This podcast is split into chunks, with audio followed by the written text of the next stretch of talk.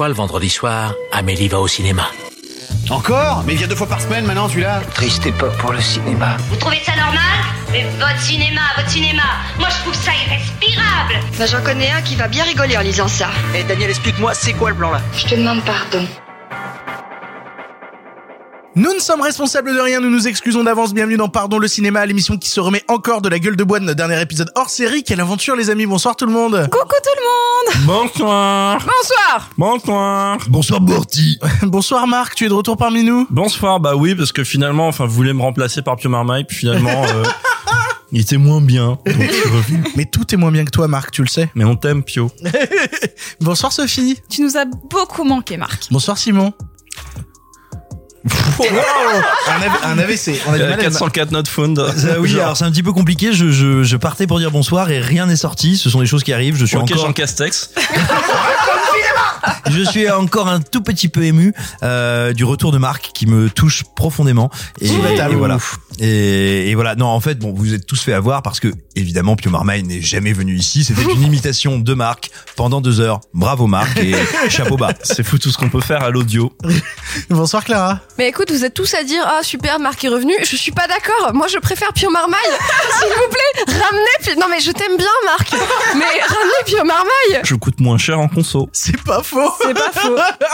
Dans cette émission, la dernière grosse sortie Netflix, Malcolm et Marie par le créateur d'Euphoria, le film Bliss sur Prime Video avec Owen Wilson et Salma Hayek, un gros retour sur la programmation du dernier festival de Gérard Armé, mais aussi un voyage vers le passé dans le monde merveilleux des productions canon avec le film Le Manoir de la Peur. Mais d'abord, il est l'heure des actus.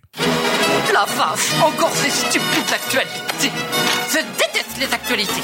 Au cinéma, c'est comme ça et pas autrement. Qu'est-ce qu'on passe au cinéma?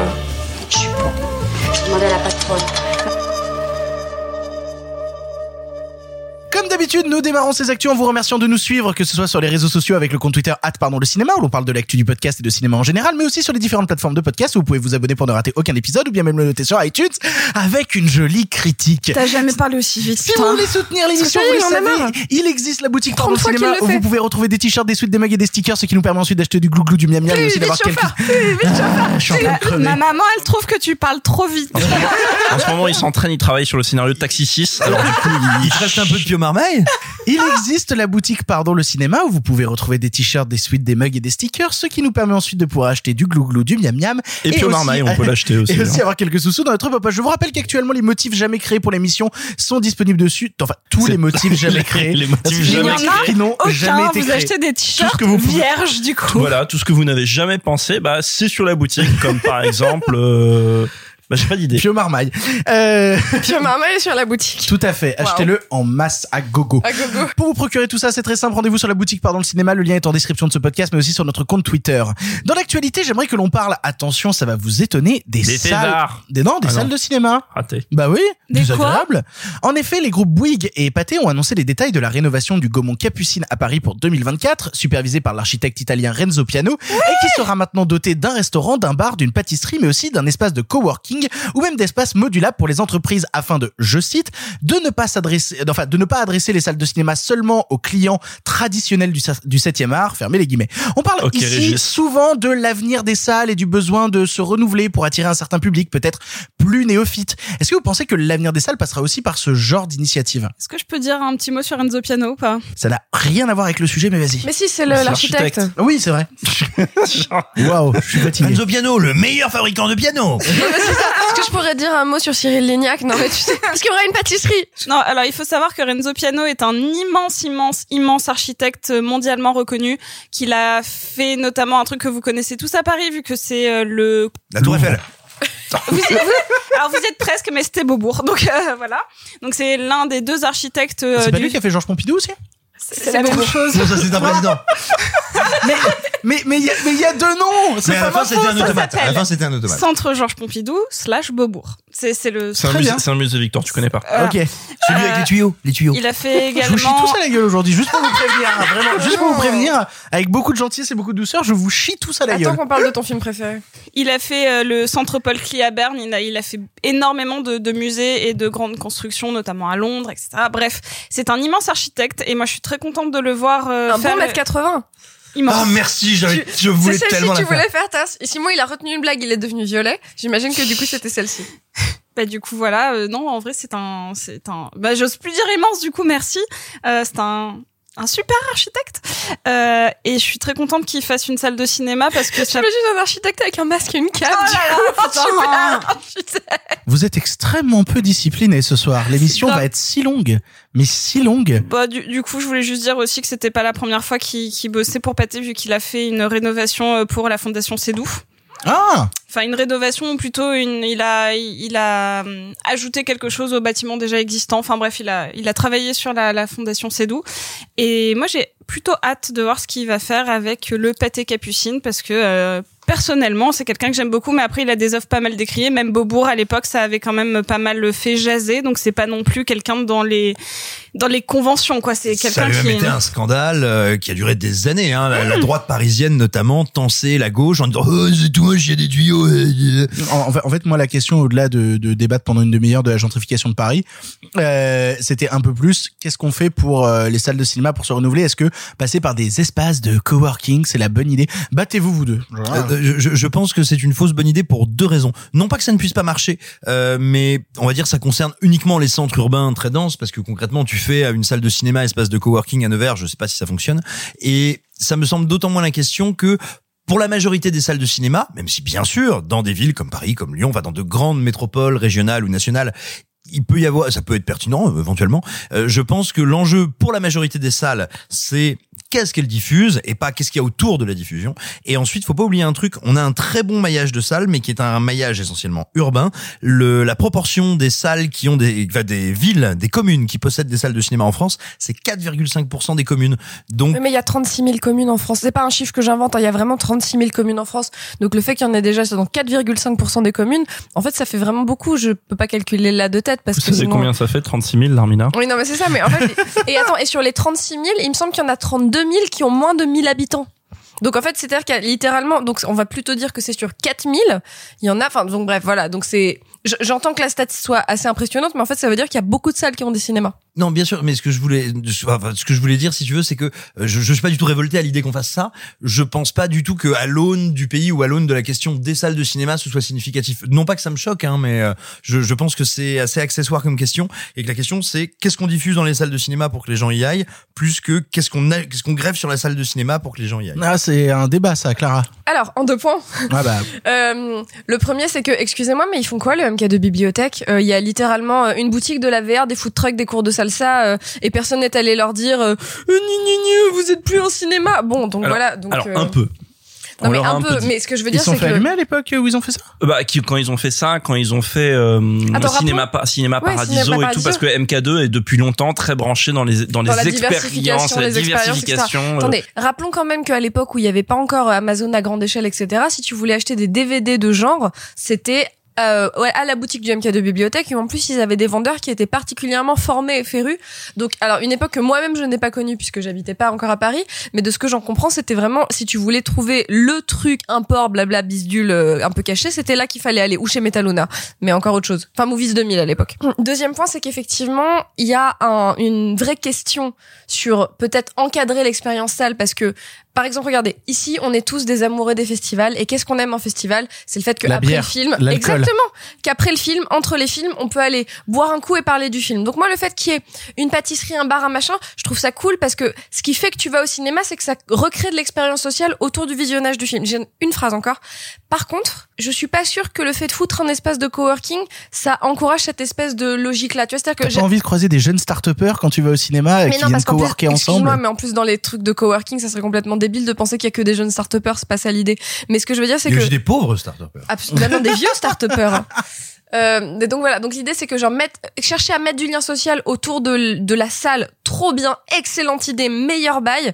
Par contre, je suis pas certaine que mettre un truc qui est complètement décorrélé de soit la convivialité, soit le le soit le, le soit le cinéma, donc tu vois la boutique du MK2, etc. La pratique culturelle en fait. Voilà, que ça soit ni la convivialité ni la pratique culturelle, je comprends pas très bien. Voilà, c'est tout. Euh, il faudrait peut-être préciser un truc, c'est que cette, euh, on est parti de cette news en partant du, en, en évoquant le, donc la méta, les travaux de métamorphose du, donc ce grand ex Gaumont Capucine qui est vers un opéra à Paris, Mhm. et que ça s'inscrit avant tout déjà dans un deal, un changement de, de, de- dans la politique des salles, dans la gestion des salles qu'il y a eu récemment, puisque Gaumont euh, euh, euh, qui qui avait des parts donc dans la- les cinémas Gaumont Pâté a vendu toutes ses parts à Pâté. Donc il y a Ah plus ouais il y a plus de cinéma Gaumont. Les cinémas Gaumont n'existent plus. Oh, c'est pour ça que Nouveau non, c'est pour ça que Pâté est dans un dans un une mouvance de rebranding comme comme on dit euh, de euh, bah là ils renomment toutes les salles ils refont le look des salles euh, les unes après les autres c'est pour ça que le Gaumont Capucine enfin c'était un Gaumont ça deviendra Pâté ça deviendra d'ailleurs le siège de Pâté parce que là ils ont qui, qui avant qui avant était sur les Champs Élysées Bah, qui et, sont et servait- sont pas loin, hein, mais- et sert surtout en fait à faire les projections sont- presse hein, globalement. Ils sont derrière. oui hein. c'est dans une petite Ouais, rue euh, c'est voilà. vraiment une petite rue annexe. mais mais mais bref et et non moi il y a deux trucs qui me qui qui qui deux trois trucs que je me pose c'est que ce cette idée d'avoir euh, euh, un un espace de cinéma où on peut faire des rencontres où on peut avoir un, un truc etc évidemment je suis immensément Trop pour particulièrement moi qui euh, et comme Victor ou comme d'autres on a organisé des événements où il y a des rencontres des trucs et tout après. Grave. Maintenant, Pâté a déjà fait à moitié l'expérience en voulant retaper complètement le pâté euh, Fauvette euh, qui est au Gobelin, qui a été un gros échec, qui est un, un mix de tout parce que c'était un, un cinéma qui avait une programmation patrimoine mais ils avaient du mal à communiquer dessus Assez événementialisé, c'était assez enthousiasmant et ils ont pas réussi à transformer le site. Exactement, il y avait des problèmes d'emplacement, de prix aussi. Bon, bref, c'est, ça a été une histoire compliquée, mais déjà il y a un premier tollé, il y a un premier tollé là-dessus. L'autre truc qui m'ennuie, c'est que de l'autre côté, euh, Pâté est actuellement Pâté et anciennement Gaumont, actuellement dans son quand même fermé beaucoup de salles, euh, beaucoup de salles euh, parisiennes. Euh, récemment, ils ont fermé le Gaumont euh, Marine euh, ambassade sur les Champs Élysées. C'était ambassade, c'était pas Colisée C'est ambassade. Non, ils rue ont- du Colisée, c'est rue du Colisée, Rue pardon. du Colisée, ils ont fermé le Gaumont euh, français sur Opéra, etc. Et, et donc il y a beaucoup de salles. Paris se vide de beaucoup de salles. Euh, Paris a perdu beaucoup de salles et continue à, à en perdre. Je vous invite à, se, à suivre l'affaire La Clé. Euh, vous tapez Ah, euh, La oui. Clé cinéma sur Google, vous verrez de, de, de, de quoi on parle. Bref, et, et donc du coup je m'inquiète aussi sur les motivations qu'il y a derrière pour dire on retape un cinéma, mais en même temps l'objet cinéma il est où là-dedans? Tellement on met de choses autour. C'est un peu la, la blague du, du fusil euh, dans euh, le flic de Beverly Hills 3 qui a un micro-ondes intégré. Et où est la, où est la partie fusil Euh, Pour ceux qui ont vu le flic de Beverly, Beverly Hills 3, ils comprendront. C'est niche, c'est hyper C'est niche. niche, c'est niche. Spécial dédié à Jean-François Roger. Ouais, on va dire Oh, ça comme ok. ça. Euh, sacré JFR. Bref. Euh, et du coup, voilà, je me demande à part, et accessoirement, moi qui étais un très, je suis allé vraiment beaucoup de fois dans cette salle, je me demande tout bêtement comment va s'agencer la structure parce que c'est un cinéma qui, de mémoire, a sept salles et je ne sais pas où, du coup, ils vont placer euh, ça, sachant qu'il y a une partie du bâtiment qui est d'époque. C'est un cinéma qui a ouvert à la fin du 19e ou au début 20e. Ouais, ils doivent avoir des vraies Euh, a contraintes des- architecturales il y a en des plus, plafonniers, euh, qui sont comme classés, etc. Bref, euh, je, je serais euh, voilà, je serais embêté s'il y avait des modifications massives de ça, même si je comprends aussi les besoins de modernisation. sur le côté euh, plein d'activités autour, euh, moi ça me rappelle juste qu'en province souvent les cinémas sont dans des centres commerciaux ou à côté et euh, nous je sais qu'à Toulon c'était entre une Fnac et un resto et qu'il y avait ce truc de tu vas chiner des DVD avant et après tu vas ou sinon tu vas au bowling. Enfin bref il y a toujours cette espèce de grosse activité et je me demande juste si c'est pas juste la transposition parisienne. C'est-à-dire que euh, oui c'est clair nous on va pas faire un bowling ou un laser quest euh, avant mais euh, peut-être que là justement le fait d'aller À chiner Grenoble, c'est pareil. Il y, a un, Voilà. il y a un coin où il y a le où il y a le gros centre commercial, le cinéma, la patinoire et le bowling. Exactement, bah là c'est pareil. Et Je me demande si c'est pas genre juste la transposition parisienne. Et, et si tu me parais une dernière parenthèse sur ce thème, un peu euh, où est le cinéma là-dedans euh, et euh, nouvelles expériences de cinéma, c'est peut-être à mettre en parallèle aussi de ce que tout à l'heure on parlait de MK2 et tous les trucs qu'ils ont fait. Là, leur dernier projet un peu euh, euh, différent, on va dire, c'est ce fameux hôtel Paradiso qu'ils ont, qui vont ouvrir à euh, Nation, je crois, à confirmer Ouais, quelque qui, est chose un, comme qui est ça. un hôtel où les chambres ont des salles de cinéma intégrées. Voilà, il y a une programmation qui est faite par MK2 euh, dedans. Euh, euh, D'un côté sexy, oui, de l'autre côté, euh, quelle, enfin, qu'est-ce, quelle valeur ça a, je sais pas. Bref, ça contribue aussi. essentiellement du dorsel. hein. Ça fait, ouf. non mais ça fait se poser des questions aussi Je sur suis les. pas sûre que les Carmites se frayent avec ces gens-là, mais Euh, d'accord. non, mais ça fait se poser des questions sur l'expérience cinéma et sur qu'est-ce qu'on veut faire du cinéma, comment et à qui on veut le montrer, même si là on se doute que c'est à une clientèle assez aisée. Mais bref, voilà, euh, c'est, euh, ça fait partie des euh, manières de réinventer l'expérience. Ça là. Dans la suite de l'actualité, faisons un petit point chronologie des médias. On parle souvent ici de la directive SMA, etc., etc., etc., etc., qui pousse poussera les entreprises type Netflix à investir une part de leur chiffre d'affaires dans la création française, eh bien tout cela pourrait avoir un bon effet sur notre bonne vieille chrono, ramenant la fenêtre d'ouverture pour ces plateformes à 12 mois au lieu de 36. Les films sortis en salle arriveront donc un au bout d'un an sur Netflix ou Disney+. Lol.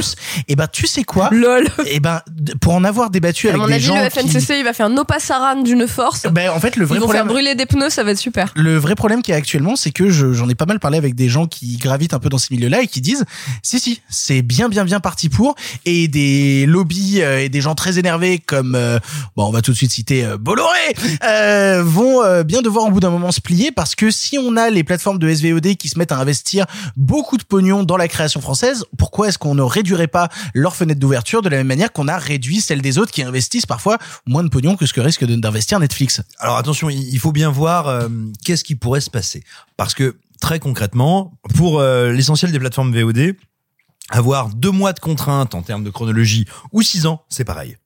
Ils ne veulent pas trois ans, ils ne veulent pas deux ans, ils ne veulent pas un an, ils ne veulent pas de contraintes. Zéro contrainte. Qu'on leur dise, allez mec, c'est plus 36 mois, c'est 12, ils s'en balancent. C'est long. hein. En fait, c'est très long pour une plateforme un an et pour un pour toutes les fenêtres qui doivent être exploitées avant, c'est pas assez long. Franchement, un an, euh, je trouve ça pas si long. ouais, C'est pas la question. hein. Comparé au reste, comparé, tu penses euh, Mais moi aux non ventes plus, je trouve pas ça physiques si ou long, quoi que mais ce leur, soit. leur euh, modèle est basé sur le fait qu'il n'y ait pas de contrainte. Donc ils ne sont pas là pour négocier la contrainte. Il y a contrainte ou il n'y a pas contrainte. Et à côté de ça, tu as Canal+. Alors même si Orange a beaucoup travaillé, un peu moins maintenant, mais a beaucoup travaillé à un moment à devenir une espèce de d'alternative de production, de distribution à Canal, c'est quand même pas comparable. Euh, Aujourd'hui, tu as Canal qui a une capacité quand même à dire, parce qu'on parle de chronologie des médias, mais il faut bien dire que tous ces acteurs n'ont pas la même conception de la chronologie des médias. On en parle toujours comme si la chronologie des médias ne pouvait évoluer que dans une libéralisation, que dans une fluidité, dans un seul sens. Mais tous ces acteurs ont tous des visions différentes de la fluidité et de ses protections. Et typiquement, Canal, euh, qui a ses propres visions de, ce- de comment il faudrait fluidifier, si on va dans le sens des plateformes, dira OK les gars, soyez prêts. Si vous allez dans ce sens-là, je sors de mes obligations, je sors de mon régime obligataire avec l'État français et je licencie tout le monde, j'arrête Studio Canal. Il n'est pas dit que l'État français ait envie de ça. Attendez, juste qu'on fasse un petit, un petit rappel de ce que c'est actuellement la chronologie des médias. Actuellement, c'est le film sort en salle. Ok. Au bout de 4 mois, il est en VOD. 4 mois, il et- est VOD à l'acte et DVD parce qu'on considère que c'est la même chose de, de prendre une VOD à l'acte et un DVD. Au bout de 8 admettons. mois, il est sur Canal. 8 mois Canal. 17 mois après, télévision payante de cinéma. Et vidéo à la demande par abonnement, plateforme dite vertueuse. Je sais pas ce que ça veut dire. Euh, c'est le pourcentage qu'elles investissent, euh, le pourcentage de leur chiffre d'affaires qu'elles investissent dans la production euh, qualité française. 22 mois après, première fenêtre gratuite, télévision en clair, donc euh, TF1, M6, etc. 30 mois après, télévision en clair qui n'investit pas assez dans les œuvres européennes, donc je sais pas exactement qui c'est, mais ça doit être genre W9, W9, euh, etc. Ok. Euh, 30 mois plateforme non vertueuse, 36 mois SVOD, 44 mois euh, mise à disposition en vidéo à la demande gratuite. Eh ben dis donc. Donc euh, voilà, donc en fait genre, c'est-à-dire que si on dans les 12 mois qu'on mentionne là, il y a eu la sor- sortie salle, DVD et Canal. Et en fait, par exemple, la télévision, donc France 2, M6, machin truc, l'a pas encore eu. Puisque ça arrive au bout de 22 mois. Oui, mais la question qu'il faut se poser, c'est Je, je dis pas que c'est mon opinion, hein, oui, je vous oui, explique oui, ce je dis pas le contraire. Moi, la question que je me pose, c'est au prorata vis-à-vis du chiffre d'affaires de Netflix, est-ce que Netflix ne risque pas, en investissant, euh, je crois que c'est 20% de leur chiffre d'affaires ou quelque chose comme ça dans la 25. création française, 25 25. Ah bah, c'est ce que prétend l'État français pour le moment. Je te dis pas que c'est ce qui va. advenir. Donc si ça se vérifie que c'est effectivement 25, ça voudrait dire que des plateformes comme Netflix vont investir plus de pognon que les chaînes de télé. Et donc du coup qu'ils aient une fenêtre d'ouverture qui arrive avant les chaînes de télé, c'est on, on peut se poser la question de ah oui nos chaînes de télé françaises euh, auront les films après les plateformes américaines. En même temps, s'il y en a une qui investit plus de pognon que l'autre, je pose la question. Je sais pas Attends, mon le- avis, je le pose la question. pourcentage peut être supérieur à ce que les chaînes de télé investissent. Maintenant, la masse financière a- peut être différente. Hein, ça y a dépend de leur Marc qui chiffre fait, qui fait Malcolm X, là, vous le voyez pas, mais vraiment, il a le point levé. Ouais, grave. Et, et puis attention, il y a, y a une manière d'aller voir les, les plateformes parce qu'on est en train de parler des GAFAM qui on le sait qui ne s'en cachent pas d'ailleurs, pratiquent une euh, stratégie d'évitement fiscal qui est quand même, même si elle a été un peu amoindrie, qui est complètement délirante. La différence, si tu veux, c'est que euh, France Télévisions, Radio France, on va dire les chaînes publiques françaises, elles achètent, produisent en France. Là où Netflix, enfin Netflix, Disney+, et toute la petite bande dissimule l'essentiel de son chiffre- de son chiffre d'affaires. Donc oui, on En vient, Hollande on vient, on vient, voilà, on vient la taquiner un petit peu plus et lui apporter le tison un tout petit peu plus près des glaouis. Non, je voulais juste rebondir sur un truc que disait Simon et c'est c'est pour terminer. euh, je- voilà, euh, je vous invite juste à jouer à un jeu avec moi. C'est dans la partie news. Non, non, mais vous, nous- enfin vous autour de la table et vous qui nous écoutez, euh, c'est à chaque fois qu'on est dans la partie news hein, de, de, de pardon de cinéma, euh, vous comptez à chaque fois que Simon prend la parole en commençant par alors attention. Et à chaque fois, vous buvez. Pour terminer, news random, mais pas tellement, les salles de cinéma sont ouvertes en Espagne et en Italie. Alors, on pourrait dire que la pandémie va mieux chez eux que chez nous et que c'est pour ça. Mais oui et non. En fait, sur une moyenne à 7 jours, l'Italie est à 12 000 personnes, la France est à 20 000 personnes et l'Espagne... du monde. Et non, bah l'Espagne est à 29 000. Donc l'Espagne est à 9 000 de plus que nous. Qu'est pas ça du coup? Volonté de faire passer l'économie avant les pertes humaines ou simple décision rationnelle? Comment on aborde cette question de se dire que bah finalement on nous disait oui ailleurs ils ont fait pareil? Au final en Espagne et en Italie c'est ouvert. Monsieur Panda, Jean Castex, quel plaisir de vous recevoir. je viens aujourd'hui prendre la place de Pio Marmaille pour vous rappeler qu'il n'est pas de logique de polémique qui préside ici en France. Nous sommes un pays uni et si jamais, si jamais je vous en surprends à vous autres peigne-cul à commencer à venir nous emmerder au gouvernement, ça va être reconfinement Vous savez, les salles de cinéma, c'est cet endroit où on est tous assis dans le même sens, où il y a une place d'écart entre les gens, où on a la bouche fermée et où on porte un masque. masque. Donc genre, mais en ah fait, oui, les pipes chauds. Oh merci. Ah Et oui. ils sont fermés en ce moment, du coup. c'est une vraie question, je t'avoue. J'en Très sais honnêtement, je sais pas. Je, Si vous nous écoutez depuis une boîte à partous parisienne, non, les sommes, pipe shows, euh, non, non, Les non, pipe shows. c'est pas la même Les chose. un shows, oui, mais moi je suis plus intéressé par les boîtes à partous parisiennes. Ah, bah, chacun son Mais c'est truc. pas les mêmes implications Prochain sanitaires. hors- pas les le prochain hors série d'ailleurs. euh, Pipe show, Dans les ouais, boîtes dans à un- partous avec ou sans le masque Si vous nous écoutez et que vous avez la bouche pleine, tapez deux. On va terminer tout de suite sur une note un peu moins rigolote, mais quand même, Simon tenait à vous en parler. Il y a un auteur qui te passionne, qui est décédé récemment. Est-ce que tu veux nous en dire plus? Oui, un très très grand écrivain français qui s'appelait Michel Lebris, qui nous a qui nous a quittés il y a, il y a quelques jours. Euh, je vais vous dire très brièvement, Michel Lebris, ça fait partie de ces très très rares écrivains, à mon sens, en France aujourd'hui, qui étaient de très grands stylistes, d'immenses auteurs, euh, un, un type incroyable. Euh, il a, comme tous les gens qui ont beaucoup de goût, énormément écrit sur l'œuvre de Stevenson, euh, l'écrivain qui à qui on doit euh, l'île au trésor, mais surtout, surtout à nous autres cinéphiles, il y a un texte qui est adressé et qui est sublime. Je vous supplie d'aller le lire. Il s'intitule Kong. Kong, pourquoi? Parce que c'est l'histoire, c'est le roman très Houst- houstonien dans son côté euh, d'aventure démentielle sur euh, et Cooper, les deux types qui ont, qui à un moment sont devenus les, les réalisateurs de King Kong. Eh bien, il les suit lorsqu'ils se sont rencontrés au lendemain de la Première Guerre mondiale et il suit ces deux types qui deviennent les meilleurs amis du monde, qui deviennent deux frères, qui vont devenir des espèces de journalistes mercenaires, aventuriers, ruffians, qui vont terminer par se dire mais tiens comment est-ce qu'on peut raconter ce qu'on a vécu? Comment est-ce qu'on peut traduire nos traumas et ben ils vont le traduire en faisant King Kong en 1933 euh, c'est un roman incroyable qui est extrêmement facile à lire, qui est fascinant, qui est passionnant, qui est extrêmement documenté. Et en plus, euh, Michel Lebris a l'élégance absolue de donner toutes ses sources et de vraiment délivrer, on va dire, le squelette de son, de ses recherches en, en fin de texte. C'est, c'est édité par Grasset, si ma mémoire est bonne. Lisez-le absolument. Kong, c'est un des plus grands textes français depuis, je pense, une bonne vingtaine d'années. C'est un roman magnifique. Michel Lebris vient de nous quitter. Il faut absolument lire ce livre.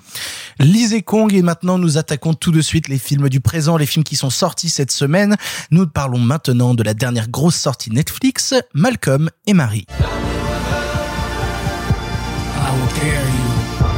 All I wanted tonight was thank you, Malcolm. That is it. You know that I'm thankful. You know that I made a mistake. So why turn it into something more? Because it's about how you see this relationship. Look at me. I'm the last person standing. I don't care you. Hold on to me for dear life.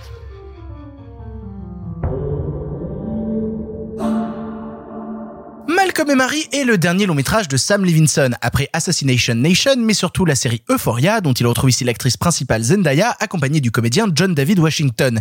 Il est question ici de disputes de couple à la suite de la projection du dernier long métrage du mari, tout cela agrémenté de débats sur la création, l'art, la réception critique des œuvres, la perception du cinéma afro-américain, les débats intérieurs de Sam Levinson ou encore les mac.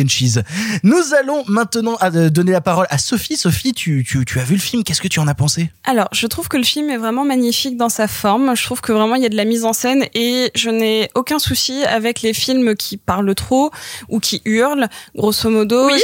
Pardon Oui. Ce Vraiment. n'est pas un film, Clara. Donc Malcolm et Marie, euh, c'est un film qui est extrêmement bavard vu que c'est vraiment euh, presque du, du théâtre filmé. C'est vraiment deux personnes qui discutent à temps réel euh, sur une ou presque euh, toute une pendant deux heures une, une grosse grosse dispute de couple. Il faut savoir que j'ai un petit souci avec le réalisateur. Autant je, je vénère Euphoria, je trouve que c'est une série magnifique. Autant je trouve que euh, que son premier film Assassination Nation était euh, moi, il m'a posé beaucoup de soucis, notamment en termes de sexisme. Je trouvais que le, le film était euh, un, un petit peu moyen, notamment dans son traitement des personnages euh, féminins adolescents. Je le trouvais un petit peu cliché et même euh, un peu borderline. Et donc le film, moi, je le trouve vraiment très prenant parce que il y a un flow dans le dans les paroles des personnages. C'est une dispute qui est très incarnée qui est vraiment coup de poing, on va dire. Euh, Il y a un répondant euh, que je trouve assez subtil. Euh, ces disputes-là, je les, je les vis avec eux.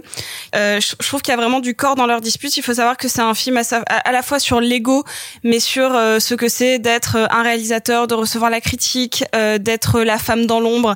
Et même si je trouve que c'est un peu maladroit à certains moments, euh, globalement, le sentiment des personnages arrive bien à les, res- les ressentir dans leur dialogue parce que il y a un personnage qui est vraiment dans la lumière et un personnage qui est complètement dans l'ombre et en même temps c'est des personnages complètement codépendants.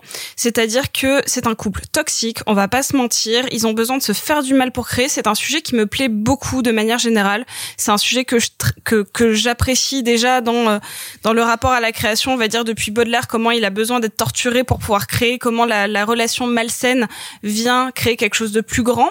Et là ça va de on sait qu'il y a un passé malsain et pourtant il y a des euh, il y a enfin une reconnaissance publique et comment euh, la personne qui a réussi à pousser l'autre euh, se sent par rapport à cette personne.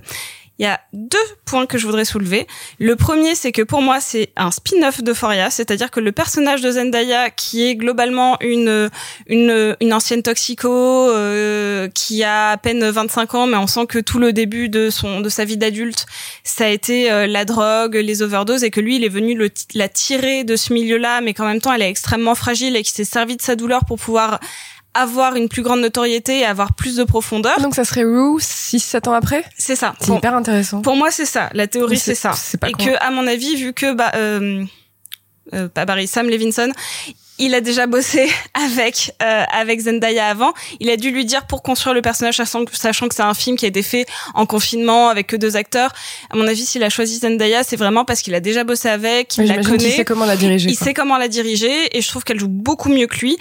Et il a juste dû lui dire, tu vois ce que t'as, ce que allé piocher euh, pour le personnage de Foria, en fait, bah c'est c'est ça, mais plus plus tard et comment tu crées une relation toxique après avoir une adolescente complètement noircie par la drogue, par les excès, etc. Puis comme dans Euphoria, elle passe genre 30 épisodes en jogging avec les cheveux sales, c'était sympa de lui laisser avoir une robe de soirée une fois, quoi. C'est ça. Même si on la voit pisser quatre fois pendant le film. C'est c'est quatre C'est Je quatre. souviens de deux, mais- C'est quatre. Euh, et moi, le deuxième point, c'est que même si donc le film m'a vraiment touché, il m'a mis mal à l'aise, il m'a plutôt bouleversé dans, dans dans ce que ça raconte sur la relation toxique et comment en une fraction de seconde, ça peut passer de l'amour à la haine et malgré tout, les altercations d'ego, ça peut donner euh, quelque chose d'atroce, même s'il n'y a pas de vrai euh, mauvais fond dans le début de la relation, ça peut vraiment s'envenimer très vite et c'est trouve, quelque chose que je trouve beau. Par contre, le film dérape au moment où il en vient sur le réalisateur qui reçoit la critique et là, je trouve ça complètement bidon.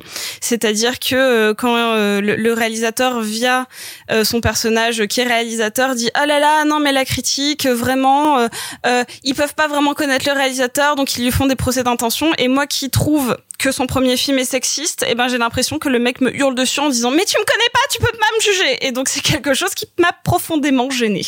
Mais à part genre globalement, je trouve que le film est super. Pour le coup, euh, je te rejoins sur beaucoup de points du film parce que euh, je pense que d'ailleurs qu'autour de cette table, je suis la personne qui a préféré Malcolm et Marie. Ce qu'il faut savoir, c'est que j'avais vu Euphoria, j'avais adoré Euphoria, donc je faisais déjà partie des, des gros adorateurs de son travail là-dessus. Il y retrouve d'ailleurs Zendaya, mais pas que parce qu'à la musique, il y retrouve notamment aussi Labyrinth, Labyrinth qui faisait aussi la musique de d'Euphoria. Donc quel bonheur de retrouver justement la partition de Labyrinth qui est un artiste que je vous encourage même à découvrir en dehors de ce qu'il a fait pour Euphoria. C'est un boulot qui est vraiment formidable.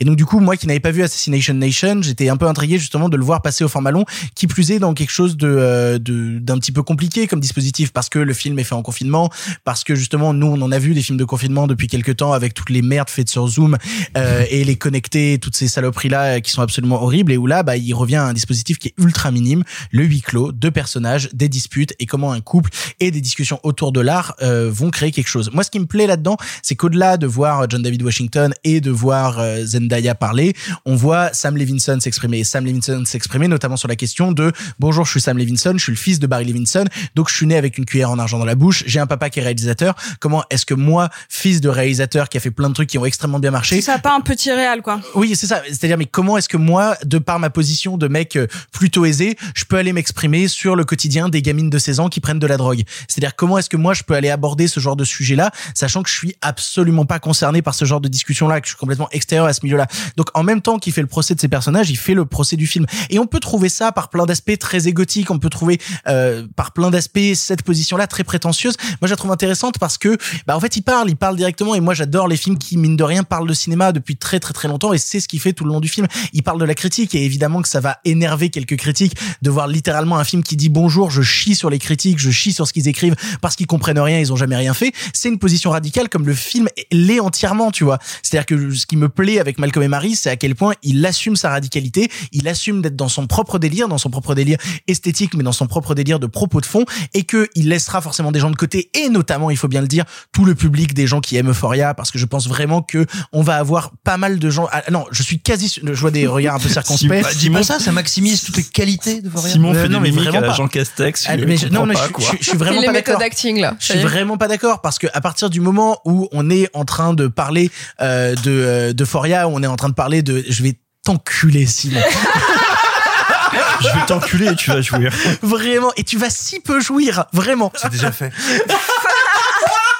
Ce que je veux dire par là, c'est que euh, on a tendance peut-être de manière un peu cliché à résumer le public d'Euphoria à un public un peu adolescent, et donc du coup, je suis pas sûr que particulièrement Malcolm et Marie s'adressent à un public adolescent, Sauf et si notamment tu dans ces spin-off. mais même pas parce que notamment dans les doutes des personnages, notamment dans Ah, la manière sequel. euh, dont euh, dont il est en train d'aborder les questionnements sur l'art, sur la place du metteur en scène, sur toutes ces choses-là et sur les questionnements de vis-à-vis de la critique, j'ai bien l'impression que la majorité du public d'Euphoria, mais je peux me tromper et j'espère me tromper, va rester en dehors. Pour ceux en tout cas que ça intéresse, Malcolm et Marie, moi c'est un film qui m'a profondément chamboulé, qui m'a rendu profondément triste et profondément heureux, qui m'a cassé la gueule à plusieurs instants où je trouve que les deux sont extrêmement bons, extrêmement forts et clairement en termes de performance, euh, John David Washington a beaucoup à apprendre de Zendaya. On parlait euh, pas mal dans les débats de la différence d'âge ou quoi que ce soit. Bah, Zendaya prouve bien qu'elle roule sur tout ce qui est devant elle et que c'est une comédienne majeure qui va marquer encore les dix années à venir. Zendaya est d'une puissance infinie dans le long métrage Yes. et, et, et je, je trouve ça incroyable en fait qu'on arrive à reboucler ce genre de film qui boucle, qui démarre sur une dispute sur des mac and cheese, sur un mec qui est en train vraiment d'engueuler sa meuf, qui lui a littéralement fait à bouffer à l'instant. On est en train de parler de relations toxiques et justement de charge mentale, justement de charge mentale de personnes qui se retrouvent dans l'ombre, d'un mec qui a un ego absolument démesuré, qui est en train de dire mon cinéma, moi, moi, moi, je suis plus intelligent que la critique, qui est même pas capable quand il reçoit une critique positive de prendre du recul dessus et qui est juste en train de se dire j'en ai rien à foutre, c'est tous des cons, même quand ils disent du bien de mon travail, ils sont cons c'est un film qui me passionne, c'est un film qui me passionne pour les débats qu'il fait naître, c'est un film qui me passionne pour la manière dont il les met en scène et dans les recherches esthétiques du film. Il y a plein de choses que j'aime énormément et je trouve ce duo absolument fabuleux. Si vous avez envie de voir Malcolm et Marie, jetez-vous dessus. C'est une proposition radicale et je pense qu'il y aura difficilement de gens Nyeh sur ce film. Je pense qu'il y aura des gens qui aiment bien le film, qui aiment beaucoup le film, des gens qui n'aiment pas le film ou qui le détestent, mais on aura sûrement rarement des Nyeh et pour le prouver, mine de rien, il faut quand même se tourner vers euh, Simon Rio parce que Simon Rio, euh, parce que Simon Rio, je crois bien que tu es dans le camp opposé de celui de Sophie et moi. Non, pas forcément, parce qu'il faut reconnaître que le, le film est une surface réflexive J'adore quand il se chauffe comme ça.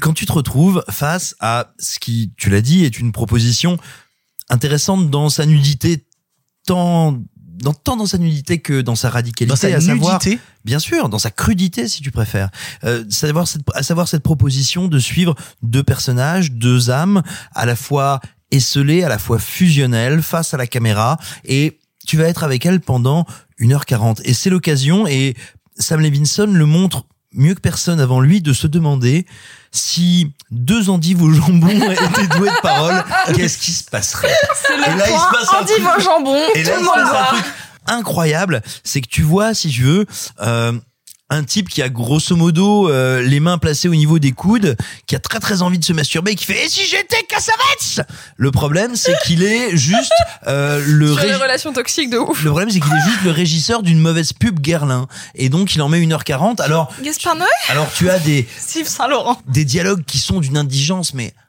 incroyable. Oh là si tu veux, c'est vraiment le cinéma de la sursignifiance pour des gens qui n'ont pas vu de film et qui n'ont pas envie d'en regarder. C'est-à-dire que donc, Oh là là Quelle Oh. position de Mais- connard Mais c'est incroyable Mais excuse-moi, excuse-moi, excuse-moi de bien aimer notre sujet. Et, Oh et donc, là. si tu veux, tu suis deux personnages qui rentrent dans une maison en noir et blanc. Tu sais, c'est le genre de film qui a été conçu, tu sais, par un Instagrammeur pour dire c'est un beau noir et blanc. Non, c'est noir et puis blanc, voilà. Et donc. Tu rentres dans le film, elle, tu sais, est là, glaciale dans le cadre pour dire non, ça ne va pas. Lui est là, vers la chaîne, en train de faire genre, waouh, je danse, tout va bien! Et tu fais genre, oh, je crois qu'ils ne sont pas d'accord. Le film me le fait comprendre subtilement, avec un incroyable travelling latéral, Mais digne, de ta posture, digne Rio. pub Guerlain. On te dit, mais lui, il est dans l'euphorie. Et là, tout d'un coup, elle te dit, tu es sûr que ça va? Et là, tu fais, oh putain de bordel, on est fin! On est subtil. J'espère que ça va durer deux heures. Et le mec arrive à te dire, bah tu sais quoi? Des fois, on s'aime et c'est dur. Des fois, on s'aime mal. Et et attends. Et là où c'est incroyable, c'est que il a la politesse, on va dire, d'admettre son indigence dans le sens où il te fait des scènes où c'est genre engueulade, il perd intermède musical, engueulade, elle perd intermède musical et en fait si tu veux Mais à la un manière ping-pong. à la Le film est construit comme un à la manière ping-pong. d'un éjaculateur précoce qui voudrait faire un porno le problème c'est qu'après sa première engueulade il a déjà plus de munitions donc il est obligé de se répéter de se répéter de se répéter Oh, c'est pas vrai. et C'est pas vrai, et tout ça pour vrai. terminer tout ça pour terminer parce que c'est génial c'est qu'il croit qu'il revient à la simplicité alors qu'il en revient juste à la corne qu'il a au bout des doigts où il il fait dire à un de ces deux personnages genre j'aurais juste voulu que tu sois gentil et l'autre fait oh merde en fait c'était ça et écoute je pense que c'est grosso merdo ce qu'il y a de plus proche d'une publicité SO, mais filmé par un type qui pense qu'il est Malik. C'est de la posture, Simon, c'est pas possible. Oui, c'est de la posture, Non, c'est ce que je non, dis. non, j'ai l'impression que tu détestes pour détester. J'ai vraiment l'impression de, de retrouver. Ah mais je déteste pas, je je attends, je déteste pas si tu veux. Euh, on on, on m'invite à un mari- on m'invite à un mariage et je dis ah bah non, excusez-moi, je suis pas médecin légiste. Je déteste pas, je constate le décès. Oh là là là là. Pour conclure, Clara, toi, qu'est-ce que t'en as pensé? Eh. Euh, j- j'ai vu le film, j'ai plutôt passé un agréable moment, ce qui est pas forcément bon signe. Bah non, c'est bon. C'est bon. C'est bon les endives au jambon. Mais alors non, j'aime pas trop les endives au jambon, mais c'est encore autre chose. Déjà, le jambon, tu sais, moi, bah, bon. Euh, L'idée, c'est que je suis devant, je les trouve vraiment fascinants tous les deux.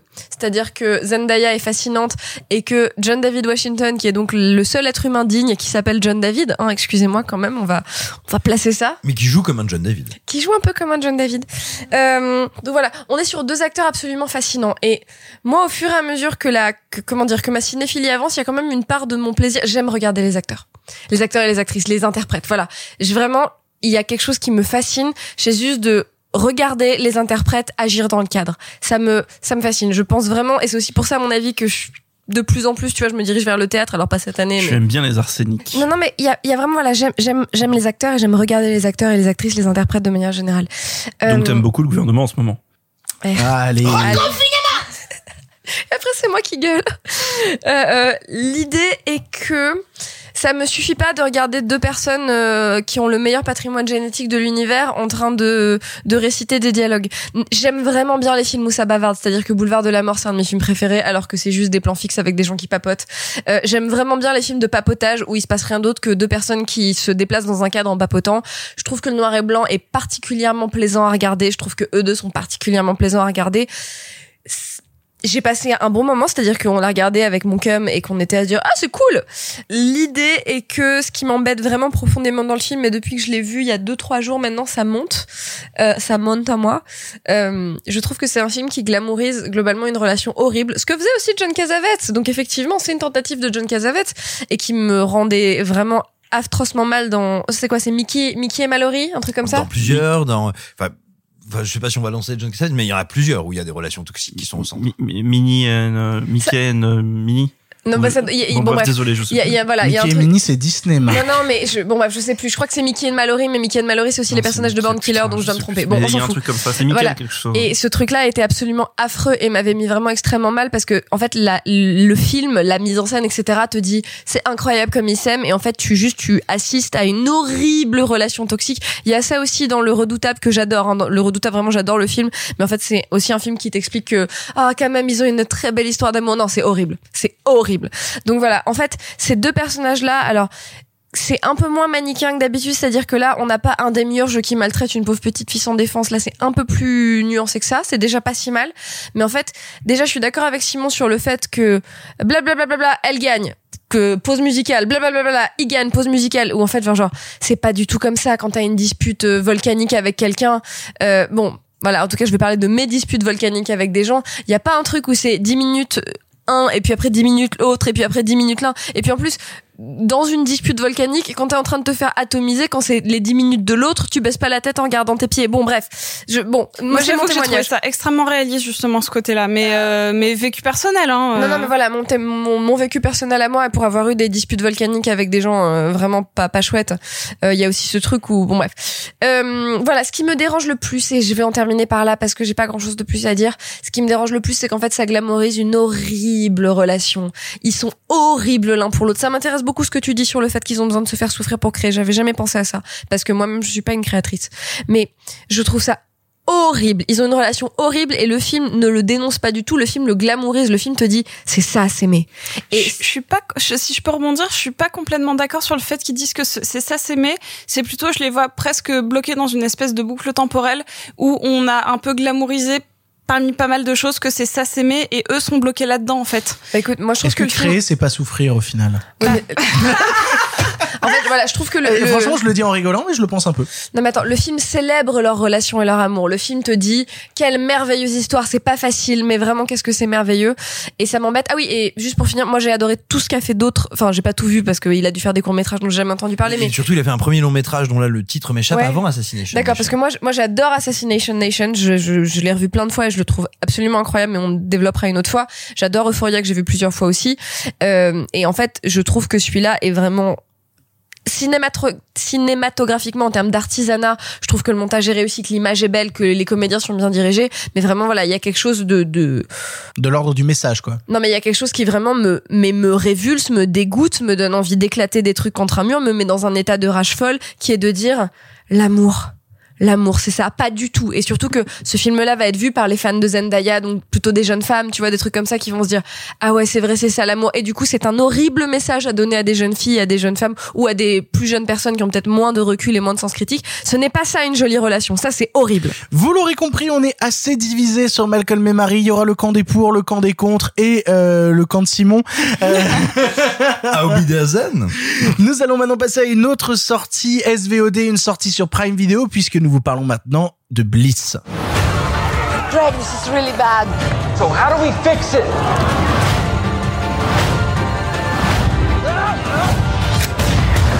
One of these days, you're going to have to choose between these worlds. It's amazing how easy humans can get used to even something spectacular.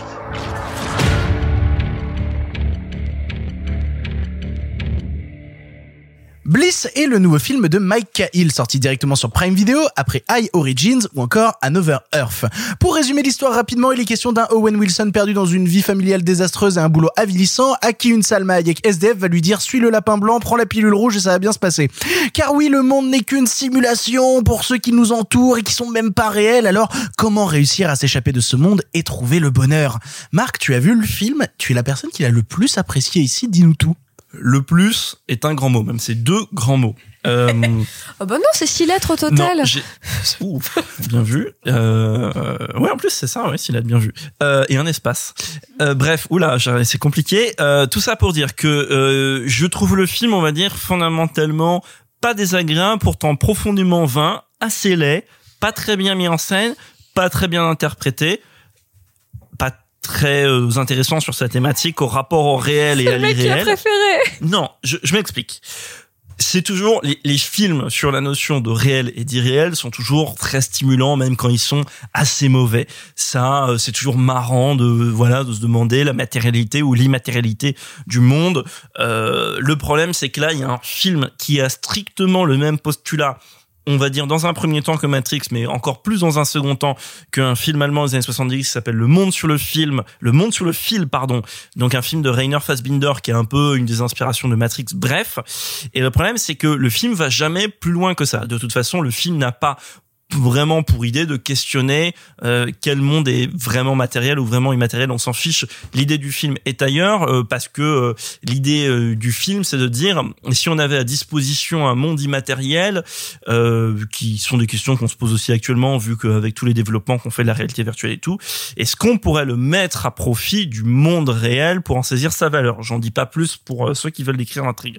Maintenant, je dis que j'ai apprécié pourquoi? Parce que je fais partie des gens qui, j'irai pas aussi loin que j'irai pas aussi loin que Clara dans on va dire son adoration des acteurs et de l'idée de l'acteur actrice comédien comédienne. Mais bref moi aussi j'aime bien j'ai des acteurs que j'aime bien et j'aime bien les voir comme ça juste comme ça voilà les voir évoluer les voir entre eux. Euh, voilà je suis un peu il y a une super interview de Jean Gabin vous pouvez la retrouver sur YouTube il dit moi j'aime bien les acteurs c'est bat les acteurs bah voilà c'est un peu ça c'est bat. Et donc j'aime bien Owen Wilson et j'aime bien Salma Hayek qui est une actrice super bat à la carrière malheureusement pas très bat. Ou Bat Marc Mais elle, a, elle a été bien mariée. ou pas très glope malheureusement non mais parce que je pense que Salma Hayek est une est une euh, comédienne qui a C'est une malheureusement grande actrice. Euh, non, non, c'est une grande actrice et qui n'a pas. euh, euh, Enfin, elle, a, elle a eu des rôles formidables. Elle a fait deux trois trucs. Je vous invite. Elle a fait un super beau film qu'elle a réalisé elle-même sur Frida Kahlo. Je vous invite à le voir. Bref, on va pas refaire toute la filmo de Salma Hayek. Enfin, sauf si vous voulez le faire, libre à vous. Mais bref, donc c'est un film qui est plaisant à suivre parce que voilà, il y a ces deux comédiens un peu en roue libre qui sont lâchés dans ce monde lui-même en roue libre.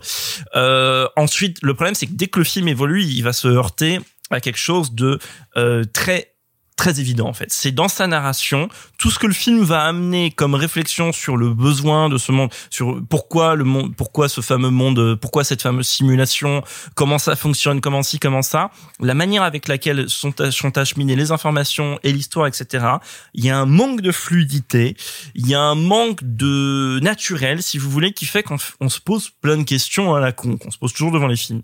Et ça, c'était un peu la proie de Matrix, c'est que Matrix, que plein de gens, on peut trouver incohérent, grossier parfois par moment, il y a une fluidité dans la narration de Matrix qui fait que de toute façon, quand on est dans le récit, on ne se pose pas ces questions-là, on est dans Matrix, on est avec les personnages, euh, voilà, on ne se pose pas des questions superficielles.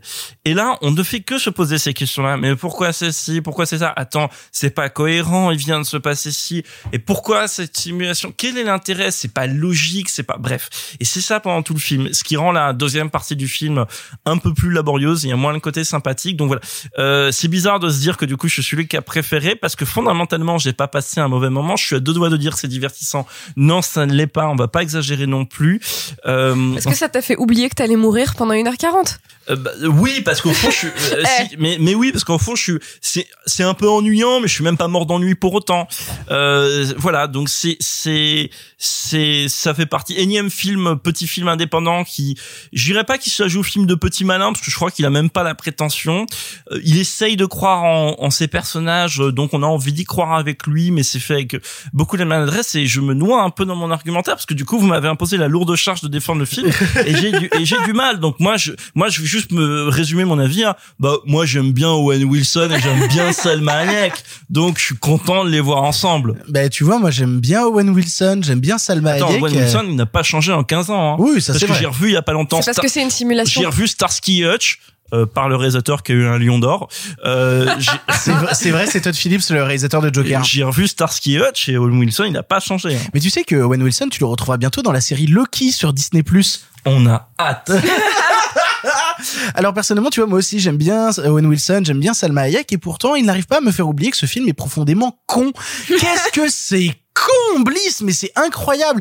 Et j'arrive pas à dire que c'est un mauvais film, mais à aucun moment je dirais que c'est un bon film. Ah bah donc, eh, donc on n'est pas loin. Je suis, non, je suis extrêmement mitigé. C'est-à-dire que Ah bah, vraiment donc- là, donc- je suis. donc on euh, n'est pas loin. Oui, mais en même temps, j'arrive pas à dire que je l'ai apprécié. Ah, vélo. Euh, je l'ai, je l'ai, je l'ai pas détesté, mais ça accumule les idées cons. Ça oublie qu'il y a un film qui s'appelle Matrix qui existe. Et notamment, moi, il y a une scène où vraiment je me disais, mais en fait, tu c'est- parles il y a un moment où je me disais, mais putain, ils ont oublié carrément l'existence de Matrix au point que où ils sont tous les deux à un moment posés sur une plage avec Salma Hayek et Owen Wilson. Wilson. Et t'as Owen Wilson qui dit mais raconte-moi comment le monde est devenu comme ça et tout. Et là tu te rappelles de comment ils font dans Matrix cette scène sur un fond blanc très éthéré avec la télé puis on passe à travers la télé ils se retrouvent sur des sièges en train de la regarder il y a des idées de mise en scène et tout. Et là c'est quoi? C'est Salma Hayek qui lui fait oh tu voudrais pas que je te raconte? Oh bah si raconte-moi oh bah non. Allez c'est toi qui commence. On raccroche à 3 1 2 3 Nick Taras film. C'est d'une bêtise et d'une laideur par instant. Et puis euh, avec des idées genre euh, dans la même scène que où il t'explique là il y a mais si tu te rappelles pas tu as inventé ce truc qui s'appelle le pensée visualisateur Ah, ça, tu sais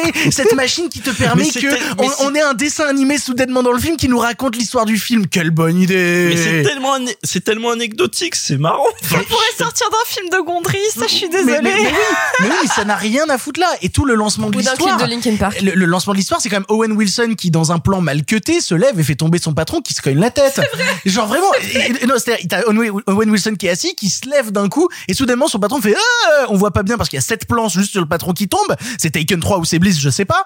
Et puis il se cogne la tête sur le bureau, il y a pas une goutte de sang, il l'accroche à la fenêtre en disant oh bah on va le cacher là, peut-être que dans le placard on le verra pas. Victor, t'as quand même oublié qu'il y a un effet de mise en scène incroyable Oula. et inédit pour faire ressentir la pression au boulot parce qu'au début bah il est dans son bureau un peu à la Brésil voilà il se fait on c'est chiant et cet effet de mise en scène qui est de faire sonner le téléphone de plus en plus fort pour faire sentir la pression parce que dring Et surcuté en Et plus, hein, c'est surcuté. donc et, et grande mise en scène vous voyez bah, du coup tu me fais me défoncer le Ah, film oui, c'est pas cool Non, non, non, non, c'est c'est con parce que plus j'y repense, moins je l'aime. C'est-à-dire cette Bah, moi scène, aussi, cette scène où il se réveille de la machine et t'as forcément cette, cette image très iconique de Matrix avec ses rangées vraiment euh, tout tout uniformisées et où là c'est quatre connards en peignoir accrochés à des cerveaux il, dans un il se bocal. réveille il est dans l'âge de cristal c'est génial putain, qu'est-ce que c'est moche, qu'est-ce que c'est con. euh, ils ont filmé leurs vacances en Grèce et ils ont adoré ça. C'est- Alors c'est Euh, vrai qu'il y a ce petit côté en mode euh, ah bah c'est beau la Grèce hein, Oui, ou, hein. ou- ou l'Italie je sais pas où c'est C'est mais- l'Italie, hein, clairement c'est l'Italie. Je, hein. Désolé. hein, alors, c'est l'Italie, la. Grèce ou Chypre, je sais plus du tout.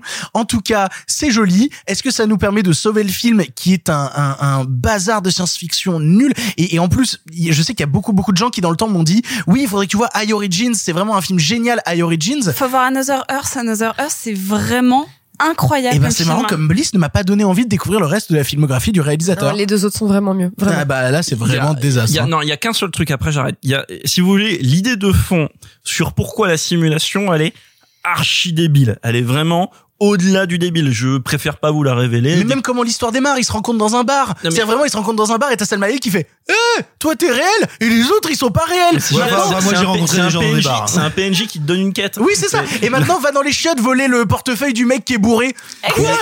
Non, bref, attends. L'idée qui est derrière est fondamentalement idiote sur le pourquoi ce monde virtuel existe. Maintenant, Simon, tu attends ton tour. Maintenant, Avant il y avait la pollution, maintenant il y est plus. Maintenant, il y a un, un passage qui à un moment pourrait être intéressant. Je dis pas qu'il l'est, qui Est-ce pourrait que le être Covid c'est intéressant. une simulation du coup? La question se pose. Mais euh, le, Est-ce que Castex c'est une simulation? Qui, un, un passage qui pourrait être intéressant sur euh, le ce- mais bon c'est des trucs que Matrix exigeait déjà mais bon sur le moment où euh, où, la, question de matériel et d'immatériel n'a plus de logique si derrière il y a un sentiment qui lui est vrai parce qu'il y a une histoire de relation entre le personnage de Owen Wilson et sa fille sa fille qui appartient donc qui est un programme qui appartient au monde des programmes et ça ça pourrait être intéressant sur le fait que du coup l'immatériel a créé quelque chose qui est donc fondamentalement vrai. Et ça, c'est intéressant. Bon, c'est trois minutes dans le film, mais encore, ça va pas au bout de l'idée. Sinon c'est Matrix fait ses vacances en Grèce quoi. Je vais laisser la parole à Clara. Clara, tu as pensé quoi toi de Bliss? Rien Très bien. Ça faisait longtemps. J'en pense pas grand chose. J'en pense qu'on a deux très grands comédiens qui font pas grand chose, qui ont sûrement euh, envie de payer les traites de la Ferrari, parce que voilà. Euh, J'en pense que c'est un film sur deux personnes euh, qui sont dans le dénuement et qui prennent trop de drogue, et qui du coup font des grosses alus et qui essaient de mettre du sens dessus. Moi, c'est comme ça que je le comprends le film. Donc du coup, ça m'embête. Moi, je pense qu'il n'y a pas de simulation, que c'est juste des gens défoncés. C'est-à-dire qu'en fait, euh, que la- Je peux t'assurer que moi, euh, ça m'a jamais coûté 60 millions de dollars. non mais Owen coûte 60 Wilson, il commence à voir les mêmes choses qu'elle après qu'elle ait mis un truc dans son verre quand même. Ouais. Ouais. Donc en fait, euh, le, le film il fonctionne. Dans... enfin, alors je sais que c'est pour te faire te dire ah peut-être que c'est vrai, peut-être que Ça c'est fait pas vrai. réfléchir. Non mais donc voilà bon, euh, je vais développer sur un tout petit truc euh, une minute donc 14 hein, comme tu le sais Victor bah oui, quand hein. je dis ça. Euh, L'idée est que, vous savez, on parle souvent du fait que le fait qu'il y ait de plus en plus de médias, ça va tuer les films du milieu, qu'il y aura plus que les tout petits ou les très gros films. Et ben celui-là, je sais plus où est-ce qu'il est, parce que c'est quand même un film. Donc c'est 60 millions, c'est ça? Ou tu t'as balancé le chiffre au hasard Totalement au hasard. Ah d'accord. Bon, Je vais faire des recherches. Alors, mais- par, par- contre, pour te- moi, moi, ce qui est l'idée, c'est que ces films disparaissent de la salle, mais peut-être aussi c'est pour exister sur Netflix, Amazon, et- etc. Comme manque dans un registre différent. Bien hein. sûr, bien sûr, bien sûr. Non, mais justement, voilà. Pour moi, ce film-là est un archétype de film de plateforme, justement. Le côté. Et en vrai, pourquoi pas qu'il y ait des films pour les plateformes, tu vois? Le côté, je suis chez moi, qu'est-ce que je vais regarder? Ouais, il y a ce truc-là, il y a des acteurs connus, ça parle de science-fiction, c'est sur une simulation, bim. Tu vois, donc, en fait, pour moi, on est peut-être en train de voir éclore, parce qu'on les voit quand même tous, hein, ces merdes-là. Euh, on est en train de Hélas. voir... Non, mais, et là, alas, on est en train de voir éclore, tu vois, ce, ce film qui n'est pas un téléfilm, qui n'est pas un film de cinéma, qui est un film de plateforme et qui est vraiment un truc qui repose sur euh, sur l'affiche il y a des gens connus et le pitch en une ligne un peu sexy et tu vois et du coup bon ça fait passer le temps pour la soirée voilà et pour terminer euh, ce sujet là est vaguement le thème du concours de cette année qui s'appelle l'anomalie. Et euh, que Simon n'a pas encore lu sinon il serait déjà en train de hocher la tête avec vigueur. Si, mais, mais parce que quelque chose que j'appellerais les remugles de charité chrétienne, je ne parlerai pas de ce texte. Ah, il a- ah eh ben écoute Simon Euh, n'aime pas les livres. bah, écoutez, bon, Même plus les livres. N'aime plus les livres Bon, écoutez, désormais. en tout cas, moi, je trouve que l'anomalie, c'est plus intéressant que Bliss. Donc, euh, bah, écoutez, tuez un arbre et lisez l'anomalie. Eh ben, du coup, je file la parole à Simon. Simon, t'as pensé quoi de Bliss? Hmm. Non, mais arrêtez, Est-ce parce que je vais qu'après, couper je ça je vais en vouloir d'avoir aimé. Enfin, aimé. Non, je, euh, attends, alors moi, je, je n'ai aucune détestation pour Bliss, Ah. mais, mais, mais vraiment parce que je, je trouve pas le film douloureux, mais, mais je trouve qu'il y a hum, Bah, c'est quelques, c'est- c'est déjà beaucoup par les temps qui courent. hein. n'est-ce pas? Mais, mais, mais je trouve qu'il y a quelques petites euh, considérations problématiques qui quand même me heurtent. Euh, Mike Cahill, qui réalise le film, tu sais, c'est un peu le type qui au collège était le type le plus brillant du monde, et, euh, et en fait, tu vois que son faire valoir est devenu un génie, c'est-à-dire que littéralement un Mike Cahill c'est celui qui met le pied à l'étrier à Britt Marling qui deviendra la showrunneuse de The OA qui est euh, qui est notamment comédienne dans Another Earth. Euh, il a également réalisé I Origins qui sont des films que je porte pas spécialement dans mon cœur parce que je les trouve un peu benets mais il me semble qu'ils ont une qualité immense en matière de science-fiction. Ce sont des films qui posent une question qui y croit et qui mettent en scène le doute. Et là le problème avec Bliss on est sur une histoire de simulation à savoir est-ce que le monde est vrai? Et en fait, il y a aucun doute. Il y a le vrai, le faux, les gens bizarres, les gens bien, la lumière, le triste et Le ça- désaturé, le pas désaturé. C'est ça. C'est tout. Eh ben et oui, en fait- parce que le monde de réel, il est gris, alors que le vrai monde, il, est, Il est jaune. Il est jaune et il est beau. hein. Et, et cette logique, elle nous vient de Philippe Cadic, de romans comme Le Trisolaire, comme Simulacre, comme Ubik. Et le Simon problème, lit des livres. ne sont-ce pas les livres qui lisent Simon? Et, et non, et, et, si tu veux, ce que le film oublie fondamentalement, c'est que comment est-ce que Dick arrive à nous faire avaler cet hameçon dément du le réel n'est pas le réel eh ben, n'est-ce pas? Euh, Oui. Comment est-ce qu'il arrive à nous le faire Comment, comment est-ce qu'il arrive à nous le faire accepter? C'est toujours en mettant quelque chose que, à mon sens, Gilliam est un des seuls cinéastes à avoir su traduire en termes de cinéma. C'est du léger dévissage une, une inquiétante étrangeté. Et moi, le problème du film, c'est qu'il est tellement transparent, tellement évident dans ces deux mondes, dans ces trucs, je n'ai aucune étrangeté, je ne crois pas du tout à ce décalage. Ça, c'est un énorme problème. Quand bien même, il est jamais désagréable à suivre. Et après, moi, j'ai un problème de casting. C'est-à-dire que si tu veux des gens qui se disent, Owen Wilson, là, dans ce monde-là, on va l'habiller en triste. Non, attendez, les mecs, Owen Wilson, c'est l'allégorie du Prozac. Il n'y a pas besoin de l'habiller en triste. C'est Droopy. voilà, si vous voulez maquiller Owen Wilson en triste, déjà, c'est que vous n'avez pas Dieu.